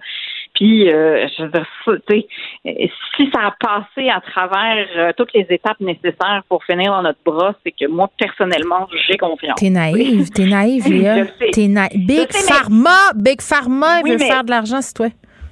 Geneviève, j'ai pas l'espace mental pour pour choisir les vaccins. Tu comprends? J'ai besoin de déléguer dans la journée. Je délègue le déneigement. le seul moyen ou euh, le seul moment où, je dis choisis pour moi, là, vas-y, choisis. Exact. Non, non, mais moi, beaucoup, beaucoup dans ma vie, c'est ça. C'est euh, c'est délègue. Genre, si je peux trouver des gens qui vont faire des choses à ma place, tu sais, et, un science, et sincèrement, un vaccin, je j'ai pas l'espace mental pour comprendre comment ça marche entièrement. Je comprends un petit peu, tu sais, mais j'ai besoin de faire confiance à certaines personnes. Bon. Fait que euh, voilà. Puis tu disais que tu, tu déléguais le déneigement. Moi, j'ai souvent la phrase suivante euh, mon féminisme s'arrête là, il faut déneiger des entrées. Je me sauve, tu sais, je me trouve toutes sortes d'affaires parce que là aujourd'hui, pour ceux euh, qui vivent dans une grotte, il neige sur plusieurs régions du Québec. C'est très déprimant par ailleurs. J'adore la neige. Moi, je suis une fille d'hiver. Peterson, c'est norvégien. Là, je pense que c'est dans mon ADN de triper sur le temps froid. Mais rendu au 21 avril, là, honnêtement. Euh, puis je me sens comme vraiment une vieille madame qui parle de météo, mais, mais c'est trop, c'en est trop. Mon, mon humeur ne peut pas le supporter. Non, mais c'est parce que sincèrement, moi je me suis levée ce matin puis je voyais qu'il neigeait puis genre j'ai failli tweeter genre je suis la fille du bonheur, je fais juste vous rappeler que ça va fondre. Ce ne sont que quelques petits flocons inoffensifs. Attends, je regarde sur Météo Média là, qu'est-ce qu'ils nous disent. Ils sont pas inoffensifs, Geneviève. Ils continuent de nous attaquer. Ils arrêtent pas de nous attaquer. Depuis tantôt, je suis comme ça, va-tu finir? Euh, voyons, assez, là. Moi, je pensais que ça allait juste être trois, quatre petits flocons, puis après, on passe à de la pluie, puis après, à du soleil, puis c'est beau, on a fini. Mais non, il reste là. Il stagne comme de la visite qui veut pas là, Sur le site de Météo Média, en tout cas, là, euh, c'est les quatre dangers de la tempête. Tempête sur le sud du Québec. Le Bas-Saint-Laurent sera la région la plus touchée, puis des photos de canards, mais ça me dit pas quand est-ce que ça finit, là. Ça me dit pas ça. ça va être le mois de tous les dangers. c'est ça, il l'a dit! C'est ça, c'est de la tempête qu'il voulait parler, euh, M. Legault, c'était pas des variants. Mais on peut-tu dire comment il aurait dû dire que avril, c'est le mois de tous les périls? Ça m'a énervé qu'il ne le fasse pas rimer. J'étais comme tant qu'à nous faire C'est vrai. Puis, la poésie. Oui, puis euh, en avril, tu découvres pas d'un fil. Là, ça, on, comprend aujourd'hui euh, que nos mères avaient raison. Et en mai, tu peux tout enlever. Là, ça, c'est dans mon coin. Euh, ça. Bref, on est de mauvaise humeur. On est irrité par cette neige. Et moi, ce qui m'a le plus fait tuer ce matin, c'est de voir excaver les vêtements d'hiver que j'avais rangés comme une adulte au sous-sol donc mes enfants qui sont partis à l'école habillés un peu n'importe comment, là, des mitaines d'hiver, des pantalons en plastique. Ah enfin, ils m'ont servi. Donc voilà. Puis tu voulais qu'on. Oui, vas-y. Mais je pensais pas, sincèrement, je, moi aussi, mes enfants sont habillés n'importe comment et je n'ai pas remis les soutes de neige. Mais moi non plus. Non, non excuse-moi. Là, là, on va mettre quelque chose au clair. On va parler de la limite psychologique. C'est important la limite psychologique, et ça dans plusieurs aspects de l'existence, pas juste l'aspect météorologique de la vie. Là. Non, non, dans, dans plein de dossiers, à un moment donné, tu t'établis ta limite psychologique, puis tu décides que ça s'arrête là. Moi, c'est ce que je fais avec les saisons. À un moment donné, je décide que c'est plus l'hiver. C'est fini, l'hiver, OK? C'est fini. C'est pas On vrai. Met des sandales maintenant. Exactement. puis je, je, vais mettre des shorts même s'il fait 10, puis je vais porter ma veste de cuir ou ma veste de jeans ou peu importe, euh, même s'il fait moins 3 parce que j'ai décidé que c'était terminé puis que c'était over. Euh, même chose avec l'été, quand ça arrive, quand ça part, là, je, décide que je sors mes, mes vêtements d'automne. Euh, puis là, ben c'est ça. L'hiver a franchi ma limite psychologique, puis moi, je me laisserai pas intimider par, les, par la neige. Je ne porte pas aujourd'hui mes, mes, mes bottes de neige et je ne porte pas un habit de neige, un manteau d'hiver, mais, mais j'ai une tuque puis je me trouve faible. Ben, écoute, euh, je veux dire, moi, sincèrement, ce matin, je suis allée porter ma fille et j'avais des chaussures, j'avais pas mis de chaussettes dedans. Tu vas recevoir un email d'école, un email culpabilisant. Moi, je l'ai reçu hier, ce email-là. Ah, pas, pas, pas, elle. Non? quand même, j'ai habillé mon enfant, j'y ai mis des bas. J'y ai mis des oh, bas, mais moi, j'en avais pas. Moi, j'en avais pas, j'étais comme, je suis rebelle. Est-ce qu'on va parler de ton osso beaucoup aussi, Geneviève? Parce que quitte à être dans, dans la météo, pense qu'il faudrait que ça. Ben, quitte à ce que ça soit l'automne hiver, on va parler de beaucoup. C'est-tu le moment femme? C'est le moment femme, l'émission où on parle de la météo des recettes. Non, parce que je tweetais ce matin, euh, parce que moi, j'ai. Il y a comme deux affaires qui me font sentir comme une bonne personne dans la vie. Tu sais, quand tu te sens euh, une bonne mère. réussi, là. Ben, quelqu'un d'accompli, là, au niveau domestique. Euh, c'est quand je fais le, lavage, tu sais, quand je lave les vêtements, mais il y a l'étape d'après, là. Ça, je la maîtrise moins, là. Celle où tu plies les vêtements puis que tu les ranges. Celle-là, je la délègue à quelqu'un d'autre, à ma fille, parce que, bon, c'est le travail des enfants que je fais effectuer en échange de quelques deniers pour qu'elle puisse acheter des petits trucs. ça, ça me fait sentir comme une bonne personne. J'ai l'impression que je prends soin de ma famille.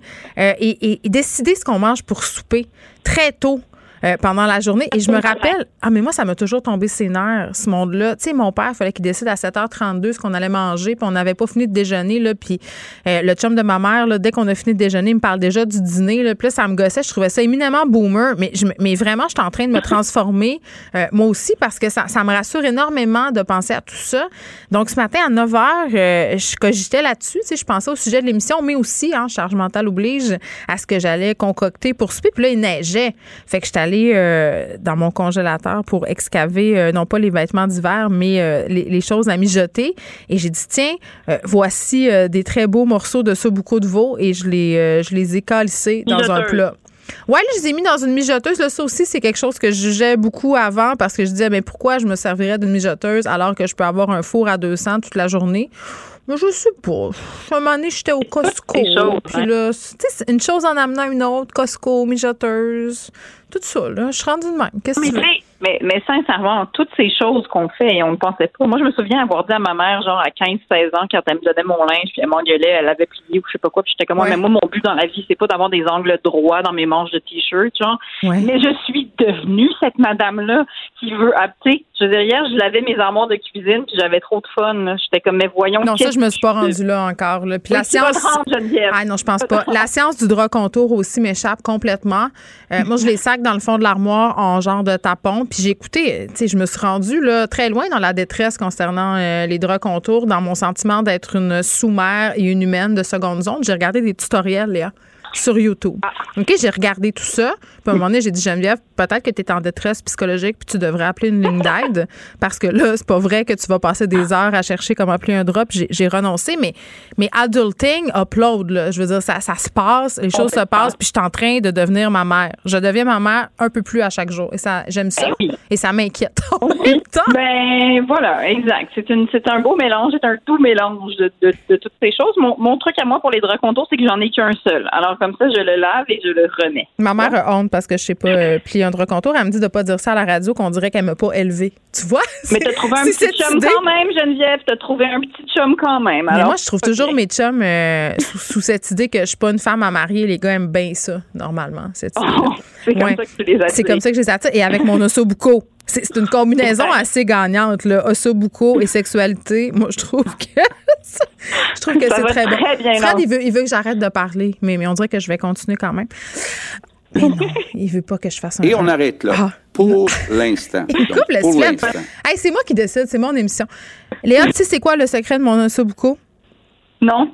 J'en ai aucun. Je mets toutes les affaires dans mijoteuse, puis j'espère que ça goûte bon. Et à chaque fois, ça marche. Faut arrêter de capoter. C'est pas une recette compliquée. Tu sacs des tomates, un peu de carottes, du céleri, de l'ail, de l'oignon, un peu de basilic, puis un peu de vin blanc. Tu un fond de vin blanc là, de vieille femme à la maison qui veut changer les idées à 4 heures. Bing, bang, boom. Tu t'en vas, tu reviens, ça goûte délice. Là, c'est fini. C'est les meilleures recettes. C'est les meilleures recettes. Merci. J'appelle ça, un, j'appelle ça un crisseux.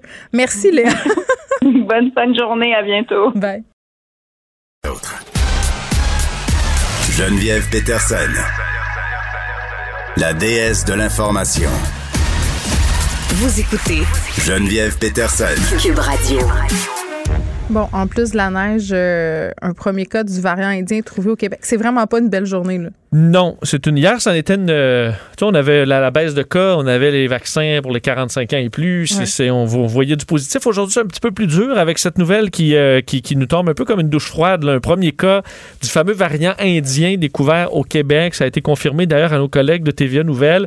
Euh, comme quoi, c'est le premier cas de ce variant au Canada, un variant qui est inquiétant par sa, double mutation. Donc, c'est un, c'est, un variant qui a deux nouvelles particularités là, pour le le, vulgariser le plus simplement comme ça. Un euh, qui semble-t-il, et on le découvre, mais semble-t-il le rendrait plus résistant au vaccin? Ça, va rester à confirmer et surtout à quel niveau?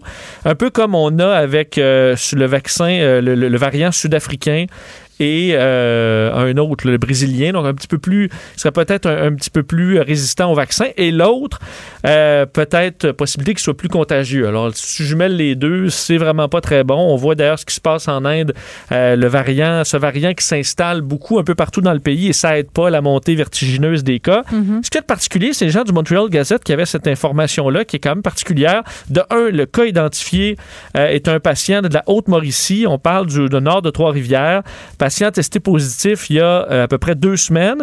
On a donc envoyé son échantillon pour euh, le, séquençage. On a confirmé donc que c'était bien le B1617, le variant indien. Euh, mais c'est un homme c'est un homme, enfin un patient, c'est un patient qui avait été vacciné il y a deux mois. Alors évidemment, ça c'est inquiétant. On ne sait pas quel vaccin il a reçu. On sait aussi que. Ah, ah, attends, je, je, parce que avoir le vaccin, ça ne t'empêche pas de l'attraper la, la COVID. Non, euh, ben, ça, ça t'empêche pas à 100 C'est ça. Euh, ça se peut. Oui. S'il est allé se faire tester, est-ce que c'est parce qu'il avait des symptômes? Par contre, on ignore son état de santé. Euh, donc, effectivement, c'est des bonnes questions que tu poses. On sait aussi que le vaccin, aucun des vaccins qui est à 100% Donc, ça ne veut pas dire que le vaccin est inefficace dans tous les cas mais c'est quand même une information qui, est, euh, qui peut être inquiétante. Mais est-ce euh, qu'on sait euh, où est-ce que. Parce que là, c'est un homme, c'est ce que je comprends. Est-ce qu'on sait. C'est un patient. J'ai reculé. Là.